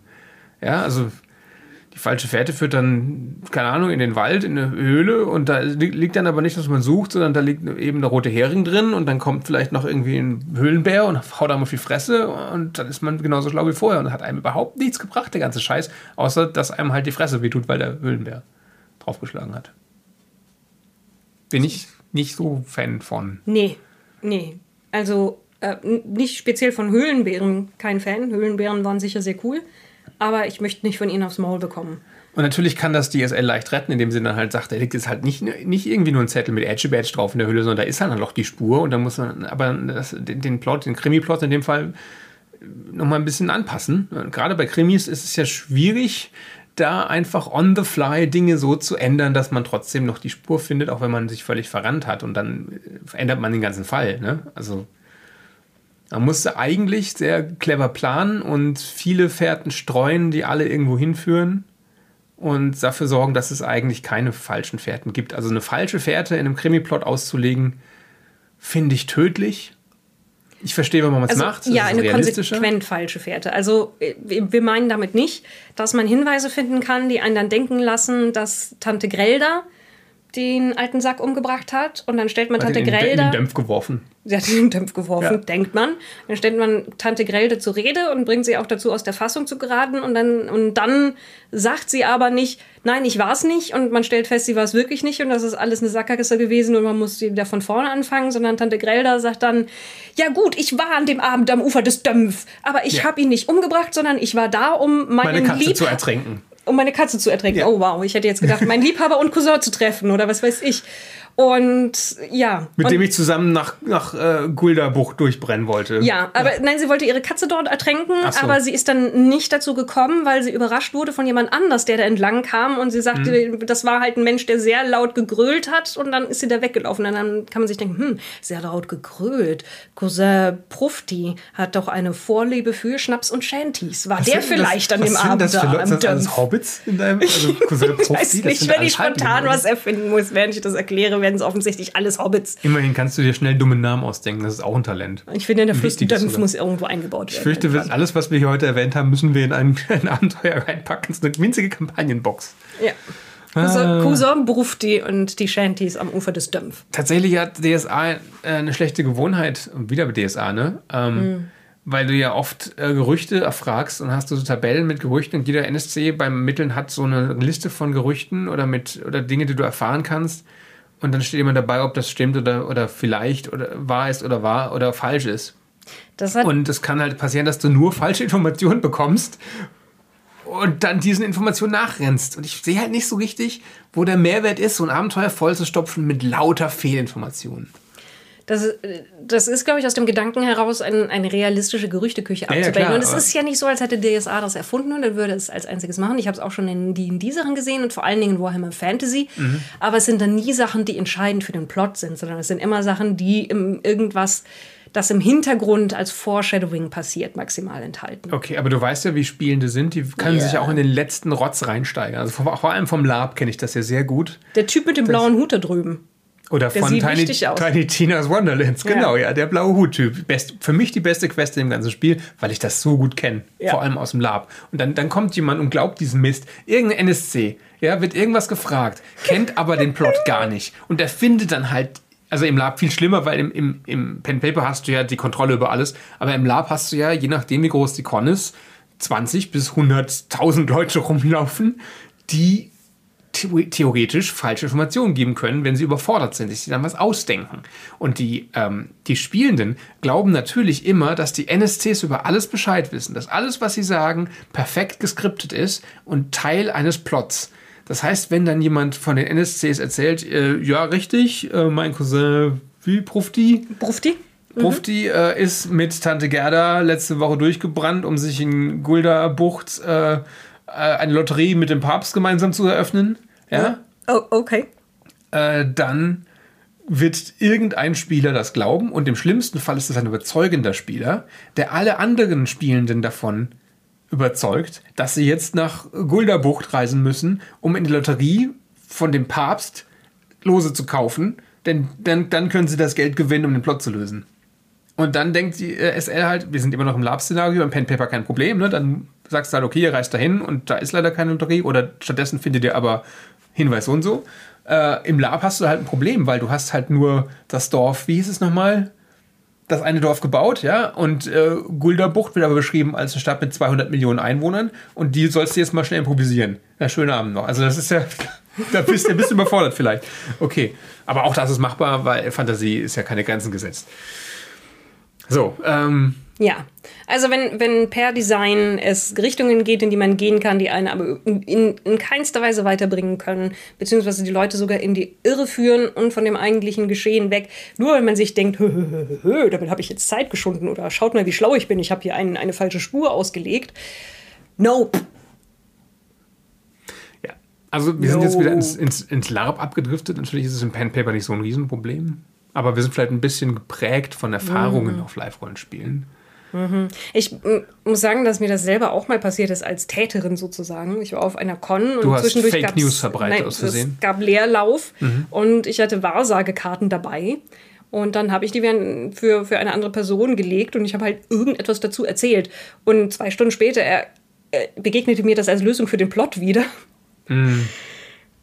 Aber die Person wird ja wohl sich im Klaren gewesen sein, dass zufällig gezogene Tarotkarten nicht unbedingt die Plotlösung beinhalten. Ja, vielleicht dachte die, dass ich vorher eine SL gefragt habe, was Hm, ja, ich okay. wahrsagen soll. Aber das war nicht der Fall. Es war einfach nur eine improvisierte Szene, weil, also um ehrlich gesagt, uns war langweilig. Bist du halt so gut, ne?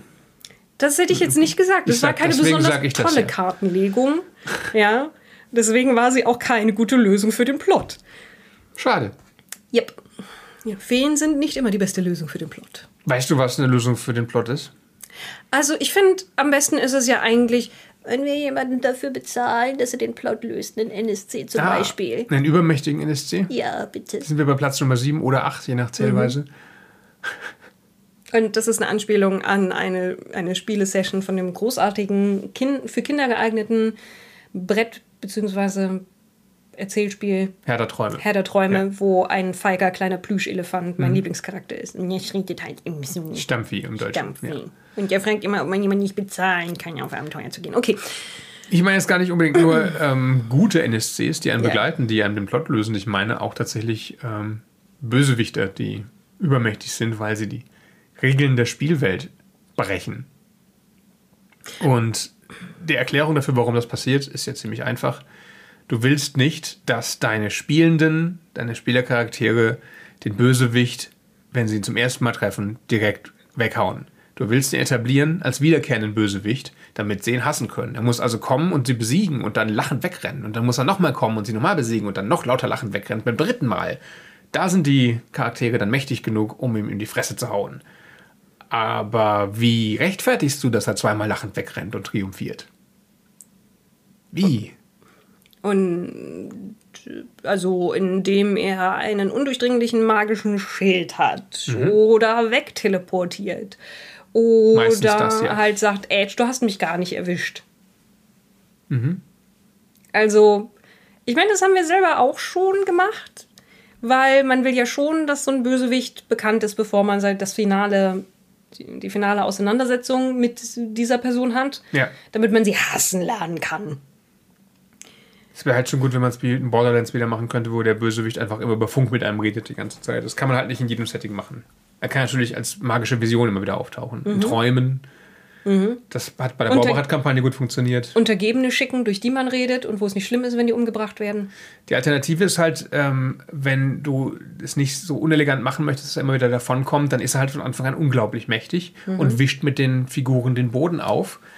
Was ja auch in der Baubereit-Kampagne immer wieder passiert, aber das sorgt halt auch für Frust irgendwann.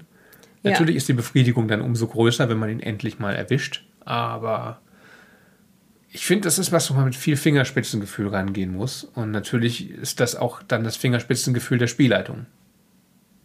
Ja, das überlassen wir der Spielleitung.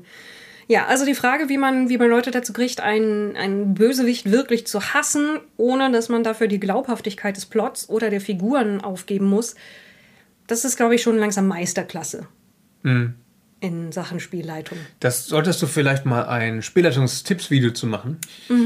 Ich habe da ja durchaus auch schon mal Vorarbeit geleistet, weil ich für das Spielleitungsbuch für Shadowrun genau darüber geschrieben habe. Oh, Yep. Weil bei Shadowrun es einem natürlich insofern leichter macht, als dass es mit sehr viel Magie und sehr viel Technologie eine Menge Möglichkeiten hat, wie halt zum Beispiel Handsome Jack, der sich die ganze Zeit per Funk meldet, ja. den Kontakt mit einem Gegenspieler schon früh herzustellen, ohne dass man dieser Person wirklich begegnen muss. Aber es geht auch auf eine andere Art und Weise. Ich mag zum Beispiel auch, dass man Bösewichter vielleicht nie selber sieht, sondern deren Wirken aber indirekt mitbekommt oder immer von ihnen erfährt. Ja. Aber dann ist es Oder- ja nicht persönlich, Mike. Es muss doch persönlich sein. Das ist genau wie Show Don't Tell, eine Regel, die es einem einfacher macht, am Anfang nichts schlimm falsch zu machen, aber die man brechen darf und auch soll, wenn man ein bisschen mehr in den Tritt gekommen ist. Ja, ich, ich finde schon, dass so eine emotionale Beziehung wichtig ist zu den Figuren, gegen die man kämpft. Also das ist schon ein Teil des guten Storytellings. Aber, ja, aber wenn du zum Beispiel in einer Welt bist, wo das Gesicht deines, deines Gegners allgegenwärtig ist, weil es der große Bruder ist oder sonst irgendetwas, Hm. dann musst du diese Person gar nicht persönlich treffen, um eine persönliche Beziehung zu Klar, zu haben, eine parasoziale. noch besser ist natürlich, wenn er auch dich kennt. Aber es hat auch was, wenn der überhaupt nicht weiß, wer du bist. Ne? Ja, also ich finde ja, also ich meine, es gibt da diesen gar nicht so guten Kampfsportfilm, der die eine gute Szene hat mit äh, der Tag, an dem Bison in dein Dorf kam und alles vernichtet hat. Für kenn dich der wichtigste. Tag deines Lebens. Ja. Für mich war es Dienstag. War das Street Fighter, der Film? Okay, ich habe den nie gesehen. Ich habe auch das Spiel nur sehr wenig gespielt. Ja, ich Und auch nicht, als es relevant war, weil so alt bin ich dann doch nicht. Aber Ich habe, wenn dann Tekken gespielt Hm. bei Freunden, nicht Street Fighter. Tut mir leid. Aber die, die Szene ist gut. ich habe Mortal Kombat gespielt und das war höchst illegal, weil ich irgendwie 13 war oder so. Okay. Hat, hat es schlimme Hm. Also Folgen eins, gehabt. das Original Mortal Kombat. Ja. Ne? Ich weiß nicht, ob es schlimme Folgen hatte. Also bisher habe ich niemanden die Wirbelsäule rausgerissen. Würde schon gerne manchmal, aber ich habe es noch nicht gemacht. Noch nicht gemacht. Okay. Ähm, Also also, vor allem diesen, diesen Rollenspieldesignern würde ich mir mal schon gerne irgendwie so einen Skorpionsstachel ins Gesicht schießen, aber Platz 8 hatten wir schon vorweggenommen eigentlich bei den Sackgassen. Das, ist, das spielt da eigentlich fast mit rein, äh, aber man kann das vielleicht nebeneinander setzen. Vielleicht sortieren wir noch ein bisschen um. Das ist Scheitern ohne Konsequenz. Ich habe jetzt einfach mal keine Überleitung gemacht und bin mit meiner Überleitung damit gescheitert. Gibt es dafür eine Konsequenz? ich weiß es nicht. Ich glaube in diesem Fall nicht. Wir werden das hier gerade ziemlich locker sehen. Aber normalerweise sollte man natürlich für Scheitern auch Konsequenzen bekommen, die aber nicht sein soll, es geht jetzt einfach nicht weiter, sondern dass man einen Vorteil verliert, Ausrüstung kaputt geht, Verbündete sich von einem abwenden, man Gegner auf sich aufmerksam macht. Das waren jetzt schon vier Vorschläge Ja. Von, von Konsequenzen, die sich natürlich ergeben würden und die nicht bedeuten, dass man einfach die Probe nochmal macht sondern dass man sie wenigstens unter anderen Umständen und Stress nochmal macht, aber wahrscheinlich eher, dass man, dass man ganz eine andere Herangehensweise braucht, beziehungsweise im Verlauf des Spiels noch merken wird, dass man sich Nachteile geschaffen hat. Es kommt halt auch von dem Problem, dem anderen Problem, dass man oft, dass man zu viel würfeln muss, wenn man den Abenteuern glaubt. Da steht ja oft an beliebiger Stelle und da musst du jetzt so eine Probe machen, Athletikprobe, um über diese Mauer zu klettern und sowas. Und wenn wir ehrlich sind, oft werden dann äh, von den Abenteurern Proben für Dinge verlangt, die die meisten Menschen hinkriegen würden, ohne dass sie ausgebildete Helden sind. Also ich bin echt mies im Klettern. Was mich sehr frustriert, denn als Kind war das nicht so. Danke, Indy. Der ist auch nicht gut im Klettern, möchte ich übrigens betonen. Indy ist ein Hund und damit nicht gut im Klettern, das ist Ja. korrekt, ja. Und, und ja, also ich, find, ich finde manchmal, ja, muss man für Sachen würfeln, die unrealistisch sind, dass sie so groß schief gehen können. Aber das ist gar nicht mehr, das mich stört, sondern wo es unwichtig ist, ob du sie schaffst oder nicht. Und wo es oft einfach nur bedeuten würde, dass man irgendwie noch mehr Umstände machen muss. Ich meine, es hat auch irgendwie ja fast schon Tradition, dass Leute, dass die größ das größte Hindernis in einem Abenteuer die Kletternprobe ist, Ja, oder halt um die irgendwo Tür. hochzukommen. Ja. Oder die Tür. Anderer Klassiker. Und es ist insofern lustig, als dass es ein Running Gag ist. Aber vielleicht sollte man es nur noch gerade so oft passieren lassen, wie nötig ist, um die Tradition aufrechtzuerhalten und ansonsten einfach nicht würfeln. Ich würde einfach gerne ein Rollenspielsystem haben, das gibt es sicher, wo gesetzt ist, dass alle Charaktere entweder sehr gute Kletterer sind oder sehr gute Schlösserknacker oder Leute, die sehr gut Türen auftreten können. Also, dass jeder, e- also alle alles können oder? Nee, nee, eins von den rein. Ja, Dread. Ja, ist das da so? Da ist es so, dass du mit dem Job oder der Funktion, die du in der Story hast, eine Sache hast, bei der du nie Proben ablegen musst, wo alle anderen Proben Mhm. Ah, ablegen okay, müssen. ja. Gut. Dread hat äh, kein Scheitern ohne Konsequenz. Ne? Wenn du bei Dread scheiterst, dann, Dann- geht aber alles vor, vor Dann passieren schlimme Dinge, beziehungsweise du kannst aber auch absichtlich scheitern und das dann einfach in Kauf nehmen. Ja. Wenn es jetzt noch ein, ein System wäre, was nicht Leute mit zittrigen Fingern ausschließt, wäre es noch besser. Ableistische Scheiße habe ich in dem Zusammenhang schon gehört. Ja. Ja, hm. Ja, Ja. ich bin, ich bin offen für Vorschläge, was für einen Mechanismus man da nehmen kann, der die Spannung, Entscheidung und absichtliches Verzichten mit einbezieht, ohne Leute auszuschließen. Dafür schließen die meisten anderen Rollenspielleute aus mit einer Mathe-Schwäche. Also wenn du wirklich richtig scheiße in Mathe bist, dann ist es dir auch schwer. Dann ein- würde ich zum Beispiel von DSA stark. Genau, ja. ja. Und auch von Und Shadowrun, alle glaub ich. Videospiele schließen Leute aus, die eine Hand-Augen-Koordinationsschwäche haben. Das ist tatsächlich ein nicht unwichtiges Thema, beziehungsweise viele Controller und andere Systeme machen allein, also ausschließen sie schon nicht, aber machen es zum Beispiel schwieriger für Linkshänder wie dich. Controller nicht, aber viele Maustastatursteuerungen Mhm. tatsächlich. Aber wo wir jetzt gerade bei Videospielen sind, ja. Ich habe natürlich als Kind vor Mhm. allem Point-and-Click-Adventures ähm, gespielt, die eigentlich niemanden ausschließen. Außer Leute, die vielleicht eine Leseschwäche haben. Äh, weil damals waren die nicht voll vertont. Ja, oder wenn du nicht, wenn, wenn du sehbehindert bist, sind die auch ein bisschen schwierig, den einen das- Pixel zu finden. Richtig, dann das gilt halt für alles, was wir hier machen, oder? Wenn du sehbehindert bist, dann sind diese Spiele alle ein Problem. Videospiele, die meisten, ja. ja. Und auch viele Rollenspiele. Ich meine. Ja, in dem Sinne, als dass die Bücher, wenn sie für sehende Leute gut aufbereitet sind, unmöglich zu rezipieren sind für Leute mit einer starken Sehbehinderung. Ja, vor allem deutsche Versionen, die nochmal kleiner geschrieben sind als englische ja. Versionen. Aber ähm, ja, Videospiele, wo wir zufällig da beim Thema sind. Ich finde, man kann viel lernen aus Videospielen für seine Pen-Paper-Kampagnen, gerade was Plotstruktur und sowas angeht und äh, wie man zum Mass Effect ist ja so mein mhm. Lieblingsbeispiel. Ich finde, oder gerade fast alle Spiele von BioWare aus den 90ern und frühen 2000ern sind Paradebeispiel, wie man eine Kampagne aufbauen kann, wie man sie unterteilt in kleine Häppchen, wie man Charakterbögen von NSCs verwebt mit dem Plot und sowas. Äh, aber was Spielmechaniken angeht, haben sich Pen-Paper-Spiele oft die falschen Sachen geklaut von von Videospielen. Wir hatten es, du hast es schon weggenommen, Bosskämpfe, ja, kann mhm. man vielleicht übernehmen.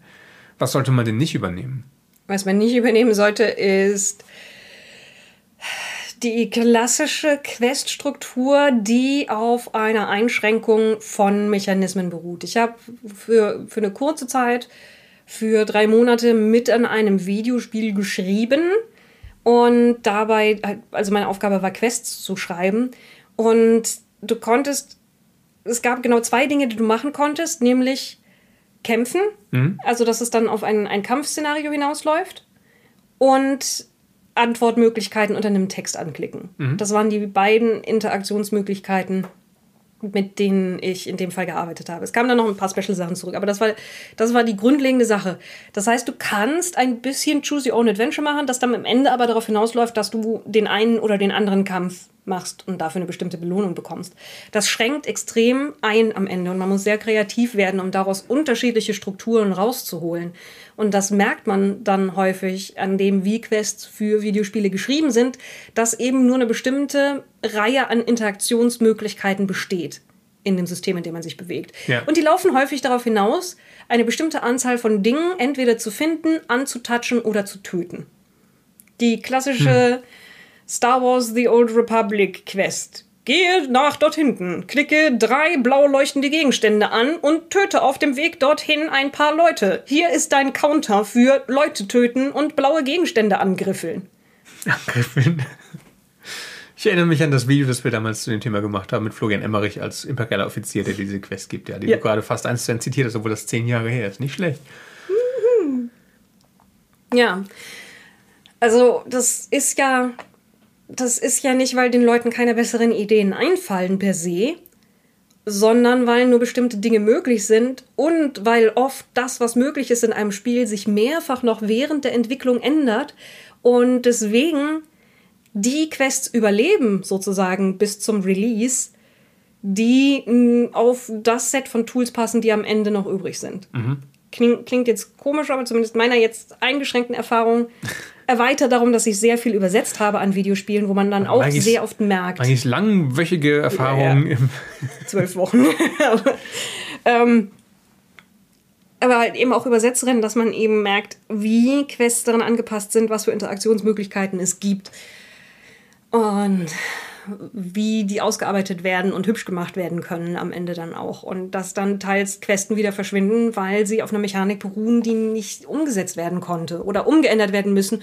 Und dann die ganzen Dinge, die sie einmal, einmal einmalig gemacht haben, einzigartig gemacht haben, wegfallen und übrig bleibt halt eben ein Gerüst, das sich runterbrechen lässt auf gehe dorthin und bringe X dieser Kreaturen um.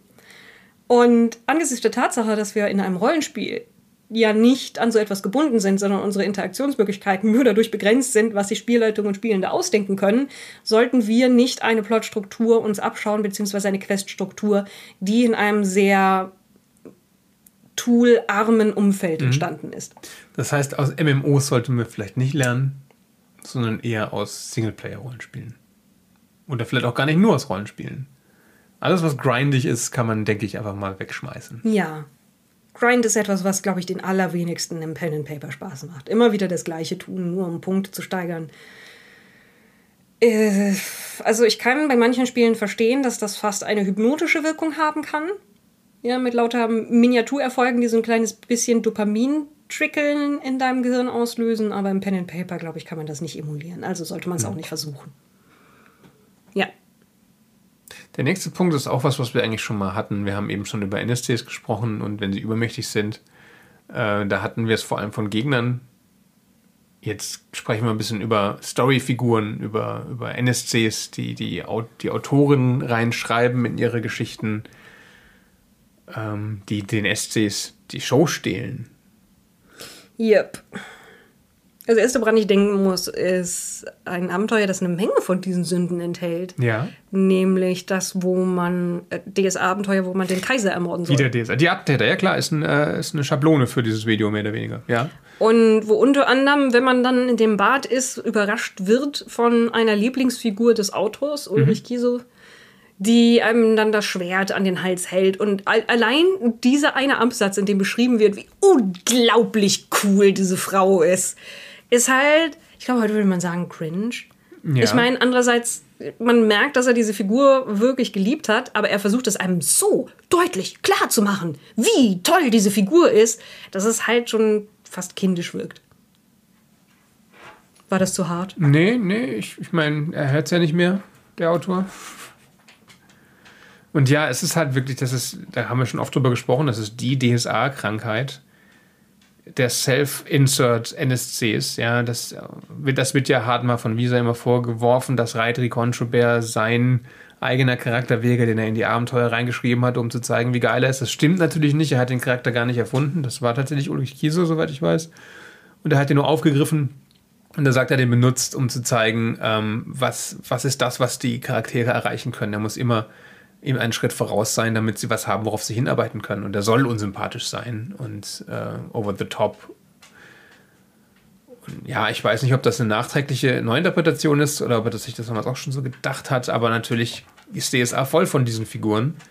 Das sind ja auch spannende Charaktere, die diesen ganzen Seifen-Opern-Metaplot tragen und die man ja auch gerne hasst. Oder das ist eine oder, Hassliebe, oder? Also ja. Manche ja. von denen mag ich auch sehr gerne ich mag vor allem die, die halt äh, zwar theoretisch auf der gleichen Seite stehen wie die SCs, aber trotzdem ein Hindernis sind, so wie Dexter Nemrod. Der ist ja. halt ein toller Charakter, weil er eigentlich die gleichen Ziele hat, aber völlig andere Methoden und immer einen Grund hat, die SCs verdächtig zu finden. Das heißt, man arbeitet zusammen, aber man ist auch in der Konkurrenz und da kann auch eine Gefahr sein, das ist ein super NSC.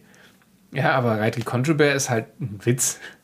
Und ähm, und ein, ein, ein flacher Witz obendrein. Thesia von Ilmenstein, die du gerade ziehst, oder Nahema wird ja gehasst, weil sie halt auch völlig übermächtig ist und als Joker eigentlich alles sein kann. Äh, aber sie ist auch, hat absolutes Potenzial, um den äh, SCs die, die Show zu stehlen. Und es gibt halt einfach zu viele DSA-Abenteuer, wo der Plot eigentlich von NSCs gelöst wird. Und die spielen den einfach zuschauen. Ja, Kardinalsünde. Ja, ein. Das ist aber, das ist eine Falle, in die man leicht reinstolpert, wenn man schreibt.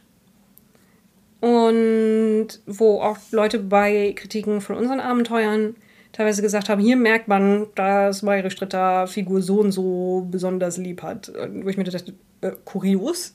Stimmt nämlich gar nicht. War gar nicht meine Lieblingsfigur.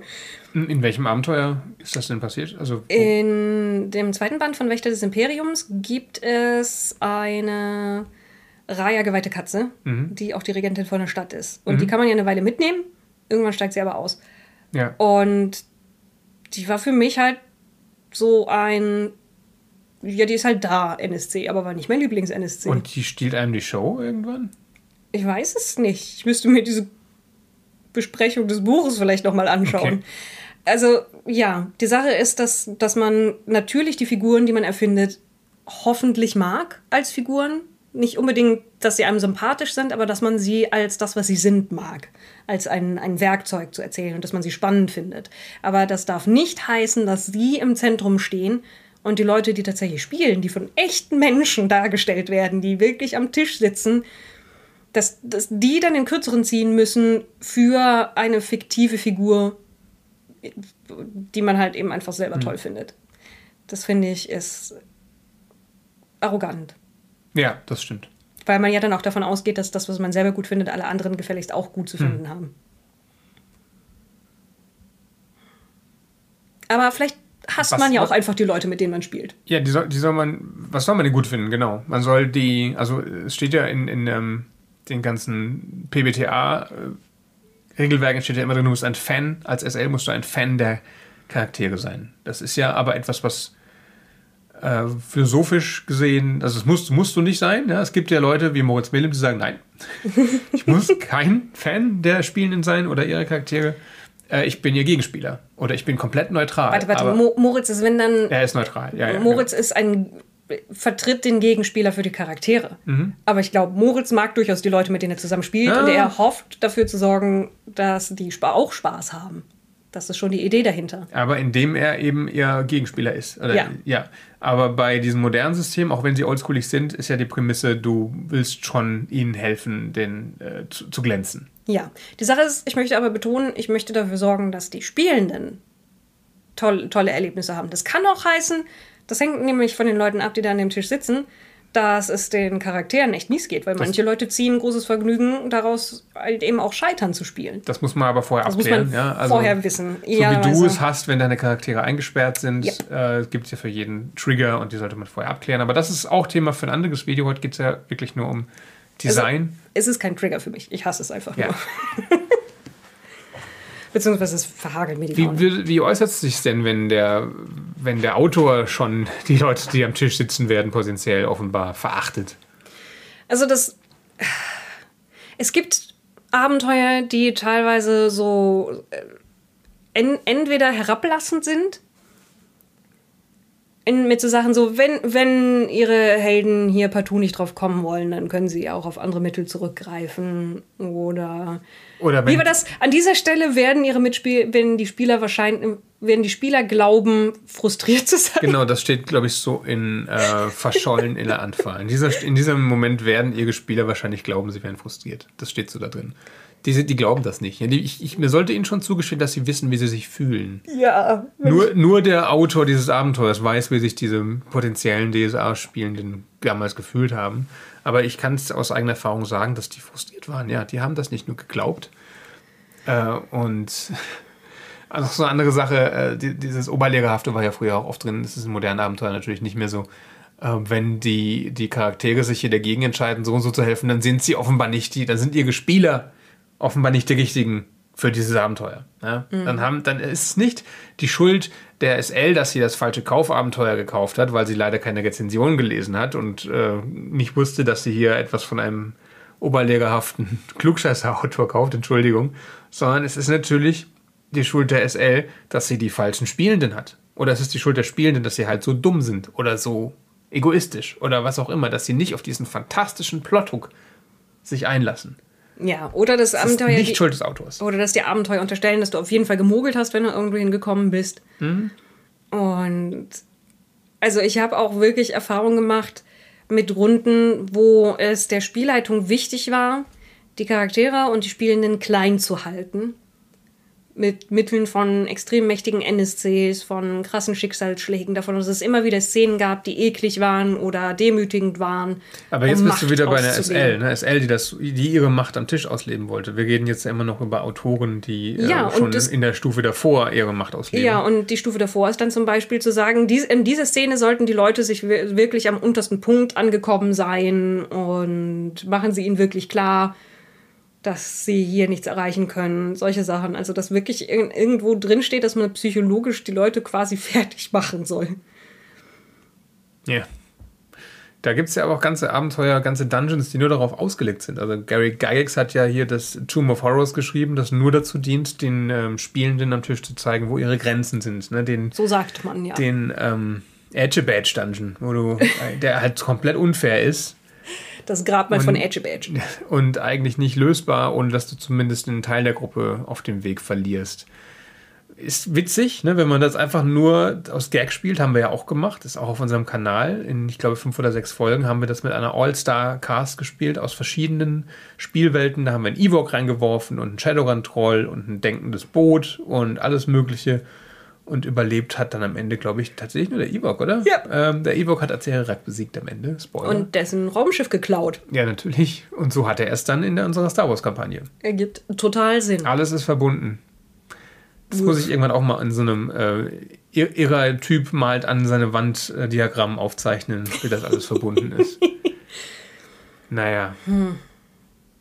Platz 12 ist äh, laut unserer Liste hier vergessen, wer das Abenteuer spielen könnte. Ich habe wiederum vergessen, was ich damit meinte, deswegen muss ich da mal kurz reinschauen. Ich glaube, damit meinst du, dass man das Abenteuer schreibt, ohne damit äh, dabei im Kopf zu haben, was für Charaktere im Rahmen des Spielsystems überhaupt möglich sind, für die dann bestimmte Aufgaben entweder nicht zu schaffen sind, weil dafür ein bestimmter Zauber benötigt wird oder eine besondere Fähigkeit, oder für die eine Herausforderung überhaupt keine ist, weil sie zum Beispiel fliegen können und man vergessen hat, dass es Spezies gibt, die fliegen können oder die Zauber gibt, die es einem ermöglichen. Das vergessen äh, Autoren gerne mal. Ja. Und ich meine, dann, äh, wenn sie dran denken, ist leider häufig die Reaktion, und äh, fliegen kann man hier auch nicht wegen des starken Windes. Anstatt dann mhm. zu sagen, und wenn Leute hier fliegen können, dann können sie ihrer Gruppe helfen auf folgende Art und Weise oder dann bekommen sie dieses andere Problem. Ja, ja. aber das ist ja auch eine Kosten-Nutzen-Rechnung. Ne? Wenn nur ein Prozent aller Spielen äh, fliegen kann, äh, dann solltest du vielleicht auch nur ein Prozent des Textes dafür ausgeben, sozusagen auf die einzugehen ja. Und nicht einen ganzen Absatz. Verstehe ich schon irgendwie. Ich meine, wir haben das auch gemacht mit dem Solo-Abenteuer Die verbotene Kammer, wo, ähm, wo, wenn man zaubern kann, man das nur im Grunde in einer einzigen Szene wird machen können. Ja, aber das ist ein Solo-Abenteuer. Ja. Für ein System, in dem du theoretisch alles bauen kannst. Ne? Also die Myranor-Regeln erlauben mir, dass du Riesenamöben spielst oder Pottwahlmenschen oder was weiß ich. Oder Riesenbärtierchen. Was? Oh. Welches, welches Rollenspiel ist das? Du kannst es in Myro nur reinschreiben. Aber mhm. der Punkt ist, äh, natürlich kannst du nie vorhersehen, wer das, welche, welcher Charakterkombination das Abenteuer gespielt wird. Äh, aber man kann vielleicht versuchen, die wahrscheinlichsten Häkchen zu setzen und zumindest eine Grundmotivation für die wahrscheinlichsten Kombinationen abzuliefern. Und daran scheitern tatsächlich ziemlich viele Abenteuer. Auch für Cthulhu habe ich schon Abenteuer gelesen, auch moderne, wo ich nicht nachvollziehen konnte, warum sich irgendwer von einer realistischen Ermittlergruppe auf dieses Abenteuer einlassen sollte. Ja, das ist so die, die, der Horrorfilm, der sehr kurz wäre, wenn die Leute einmal nachdenken würden ja. und dann sagen, nope, in das Haus gehen wir nicht rein. Also eines der neueren Abenteuer ähm, verlangt, dass die Ermittler, weil sie einem Typen, den sie kaum kennen, helfen, an dem Tag kennengelernt haben, helfen wollen, ähm, in den 20er Jahren ins Hinterland der Türkei reisen, wo gerade Bürgerkrieg ist und so. Äh, zumindest war es in diesem Setting so. Ich weiß gar nicht, wann das genau war. Ich bin nicht so firm in türkischer Geschichte. Ich weiß es nicht aber, mehr auswendig, aber in den 20ern ähm, ist ja der Wandel tatsächlich so. Ja. Aber das ist kurz nach dem Krieg, ist auf jeden ja. Fall, ist es da schlimm in der Gegend und sie müssen halt auch durch ganz viele ähm, Schlachten durch und warum, warum sollte man das denn machen? Für irgendeinen Rando auf der Straße gibt da Tausende von Mark aus in dem Fall. Das ist halt ein bisschen so, der, der Typ fragt dich auf der Straße, aber kannst du mir kurz helfen? Und dann sagt man einmal ja und dann sagt er, ah, und wenn, wo du schon dabei bist, mhm. dann könntest du noch x und irgendwie so einen Monat später stellst du fest, dass du irgendwo in der Türkei bist, während die gerade die griechische Bevölkerung wegschicken und man ja. macht es natürlich wegen Metagaming, ne? Also die, ja. die, die Spieler, Spielenden, die steigen dann ein, weil sie sagen, ah, das ist die Quest. Und da fängt halt Metagaming schon an. Wenn du realistisch spielen würdest, würden diese Charaktere sich auf fast gar nichts einlassen. Deswegen finde ich es auch immer komisch, wenn Leute das als negativ ansehen. Ich glaube, jeder betreibt das, sonst würde das Rollenspiel nicht funktionieren. Es ist nur die Frage, ähm, wie man es betreibt. Also ob man es nur für sich selbst betreibt, Metagaming, ob man überhaupt den, die Ausrede hat, das Spiel zu spielen, oder ob man es halt auch so betreibt, dass alle anderen dann Spaß daran haben. Aber gut, wir sind beim letzten Punkt angekommen, oder? Ja. Und ich finde es schön, dass das Skript hier ein relativ langer Fließtext Den ist. aus dem du jetzt gerade die Informationen nicht raus Nein, kannst, so ungefähr. Ich habe ich hab sie rausgepickt, mhm. weil ich durch das viele Lesen von Rollenspielbüchern darauf trainiert wurde, aus langen Fließtexten die einzige wichtige Information, die ich brauche, rauszupicken. Und die da wäre in dem Fall? In diesem Fall, dass es darum geht, dass zu viele Abenteuer ihre Informationen, die man braucht, in langen Fließtexten verstecken. Hui. Und ein, ausnahmsweise ist äh, mein Hauptschuldiger dafür Dungeons and Dragons 5. Ich äh, habe wirklich einen Hals auf die Designer von D&D 5, die das offenbar nicht können, ein Abenteuer zu strukturieren. Ich weiß, es ist extra Arbeit im Layout. Ja, und natürlich auch für die AutorInnen, äh, das vernünftig aufzubereiten, dass man schnell Informationen findet. Aber die liefern eine Textwüste ab und wenn man Glück hat, sind die Monster gefettet. In einem seitenlangen Wust.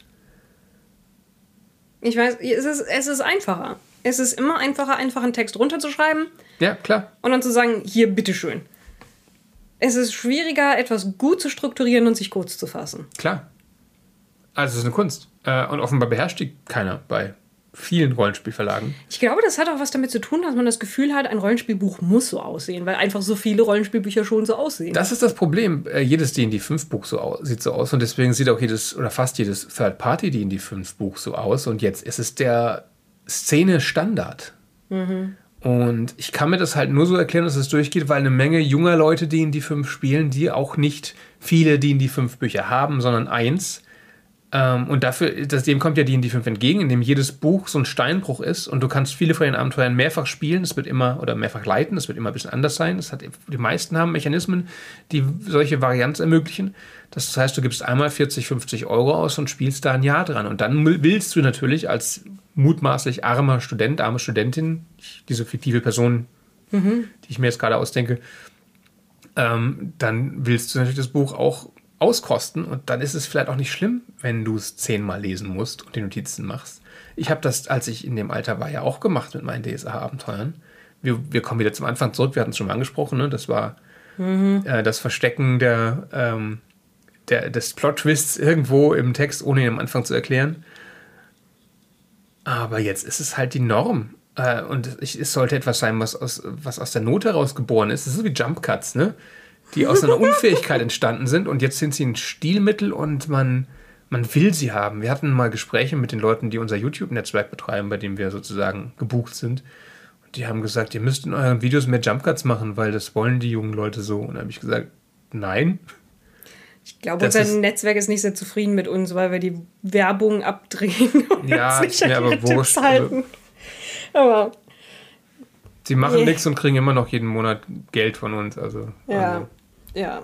Also, wenn sie einem Tipps geben, dann sind sie sowas wie, macht einheitlichere Thumbnails, macht Thumbnails, auf denen ihr Grimassen schneidet und ihr braucht mehr Jump Cuts. Und dann sagen wir, ja, das würde vielleicht helfen, aber es gefällt uns nicht. Wir, kommen, so. wir haben dieses Thema jetzt heute erschöpfend geklärt und wir kommen schon zu einem anderen Thema, über das wir vielleicht mal ein Video machen, nämlich wie ist das Leben äh, als, als altbackene Person im, jung, im, im jungen Medium YouTube? Im jungen Medium, Im Medium YouTube. YouTube ist 17 Jahre alt dieses Jahr ja. und unser Kanal ist 16 Jahre alt. Das ist also das wäre eher eine Frage, wie, wie kommen wir altbackene Medienschaffende mit TikTok klar? Und meine Antwort ist, ich finde das gar nicht erst heraus. Äh, ich möchte es nicht, weil es äh, ein, eine Drecksplattform ist, äh, die von einem, einem, Drecksregime finanziert wird. Und Jetzt schreien deswegen, alle Leute. Ja, ist, ist es noch in chinesischer Hand? Weiß ich nicht, ist mir auch egal. Wenn ihr Spaß mit TikTok habt, dann habt gerne Spaß mit TikTok und äh, wir werden euch da auch bestimmt nicht äh, Konkurrenz machen oder ich da irgendwie nope, für ja. Vorwürfe. Also nein. Äh, nee, ist halt nicht für mich. Und ja, Medienkompetenz ist ein Video, über das wir vielleicht, oder ein Thema, über das wir in einem anderen Video reden werden. Vielleicht auch einen Talk dazu machen, beziehungsweise ich will einen Talk dazu machen. Ich habe noch keinen Termin gefunden. Aber hat jetzt mit diesem Thema wenig zu tun und mit dem Thema sind wir jetzt durch und ich würde mich über Feedback freuen. Erstmal von unseren Patrons, die das hier als Erste hören und dann später gerne auch äh, von der Allgemeinheit, die uns gerne kontaktieren kann äh, auf den üblichen Orkenspalter TV-Wegen per PM oder auf Discord oder was weiß ich. Und dann könnt ihr gerne sagen, was wir vergessen haben oder was in euren Augen und Ohren gar keine Designsünde ist, sondern ein Feature. Und äh, ich denke, wir haben jetzt anderthalb Stunden über dieses Thema gelabert und äh, mehr braucht man nicht sagen. Für ja. heute zumindest. Wir wollen jedenfalls nicht mehr sagen, denn es ist spät und der Hund muss nochmal raus. Und er möchte sein Spielzeug und, wieder. Und er will sein Spielzeug wieder haben. Das wollen wir ihm nicht länger vorenthalten. Indy, willst du dein Spielzeug wieder haben? Er schaut mich unglaublich an. Er wittert eine Falle. Oh. Er will es nicht wieder haben. Er, will, er, ist jetzt beleidigt. Ja. Ach, jetzt gibst du es mir, ja? Hast mir, hast mir eine Stunde mein Spielzeug weggenommen, du Arsch. Hm. Nee, das kannst du behalten. Ja, wir versuchen die Beziehung zu unserem Hund wieder zu kitten. Jetzt möchte er es wirklich. Er hat's genommen. Er hat's genommen. Happy End. ja, damit ist die Beziehung mit dem Hund wieder gekittet. Das ich war einfach. Ich gehe jetzt nochmal mit ihm raus und schaue, ob ich ihn ausgeleert bekomme. Und ich hoffe, wir haben euch irgendwie unterhalten. Vielleicht auch irgendwie, vielleicht, vielleicht sind wir auch ein bisschen hilfreich gewesen. Ich meine, das ist nee. am Ende ja, okay, waren wir nicht. Ich hoffe, wir waren nicht un zu, unstrukturiert. Ich habe das Gefühl, dass wir einen sehr langen Fließtext produziert haben, in dem hin und wieder einzelne Informationen versteckt Gute sind. Ist, niemand muss ihn lesen, man kann ihn sich einfach anhören. Ja. Und Struktur ist in einem Podcast, glaube ich, zweitrangig. Oh. Aber auf jeden Fall in unserem offensichtlich. Also, äh, Ja. man, man hört sich im nächsten Podcast, wenn wir zum Beispiel wieder über Star Wars reden oder tatsächlich wieder über Rollenspiel oder über ganz andere Dinge. Und vielleicht sieht man sich auf YouTube oder auf Twitch. Und ähm, ja, passt auf euch auf und ich würde sagen, tschüss, bis zum nächsten Mal. Legt euch hin und leckt an eurem Pfuhl. Ist das jetzt unsere Formel zum Das wurde Verabschieden? gewünscht, ja. Tschüss. Ah, okay. Tschüss.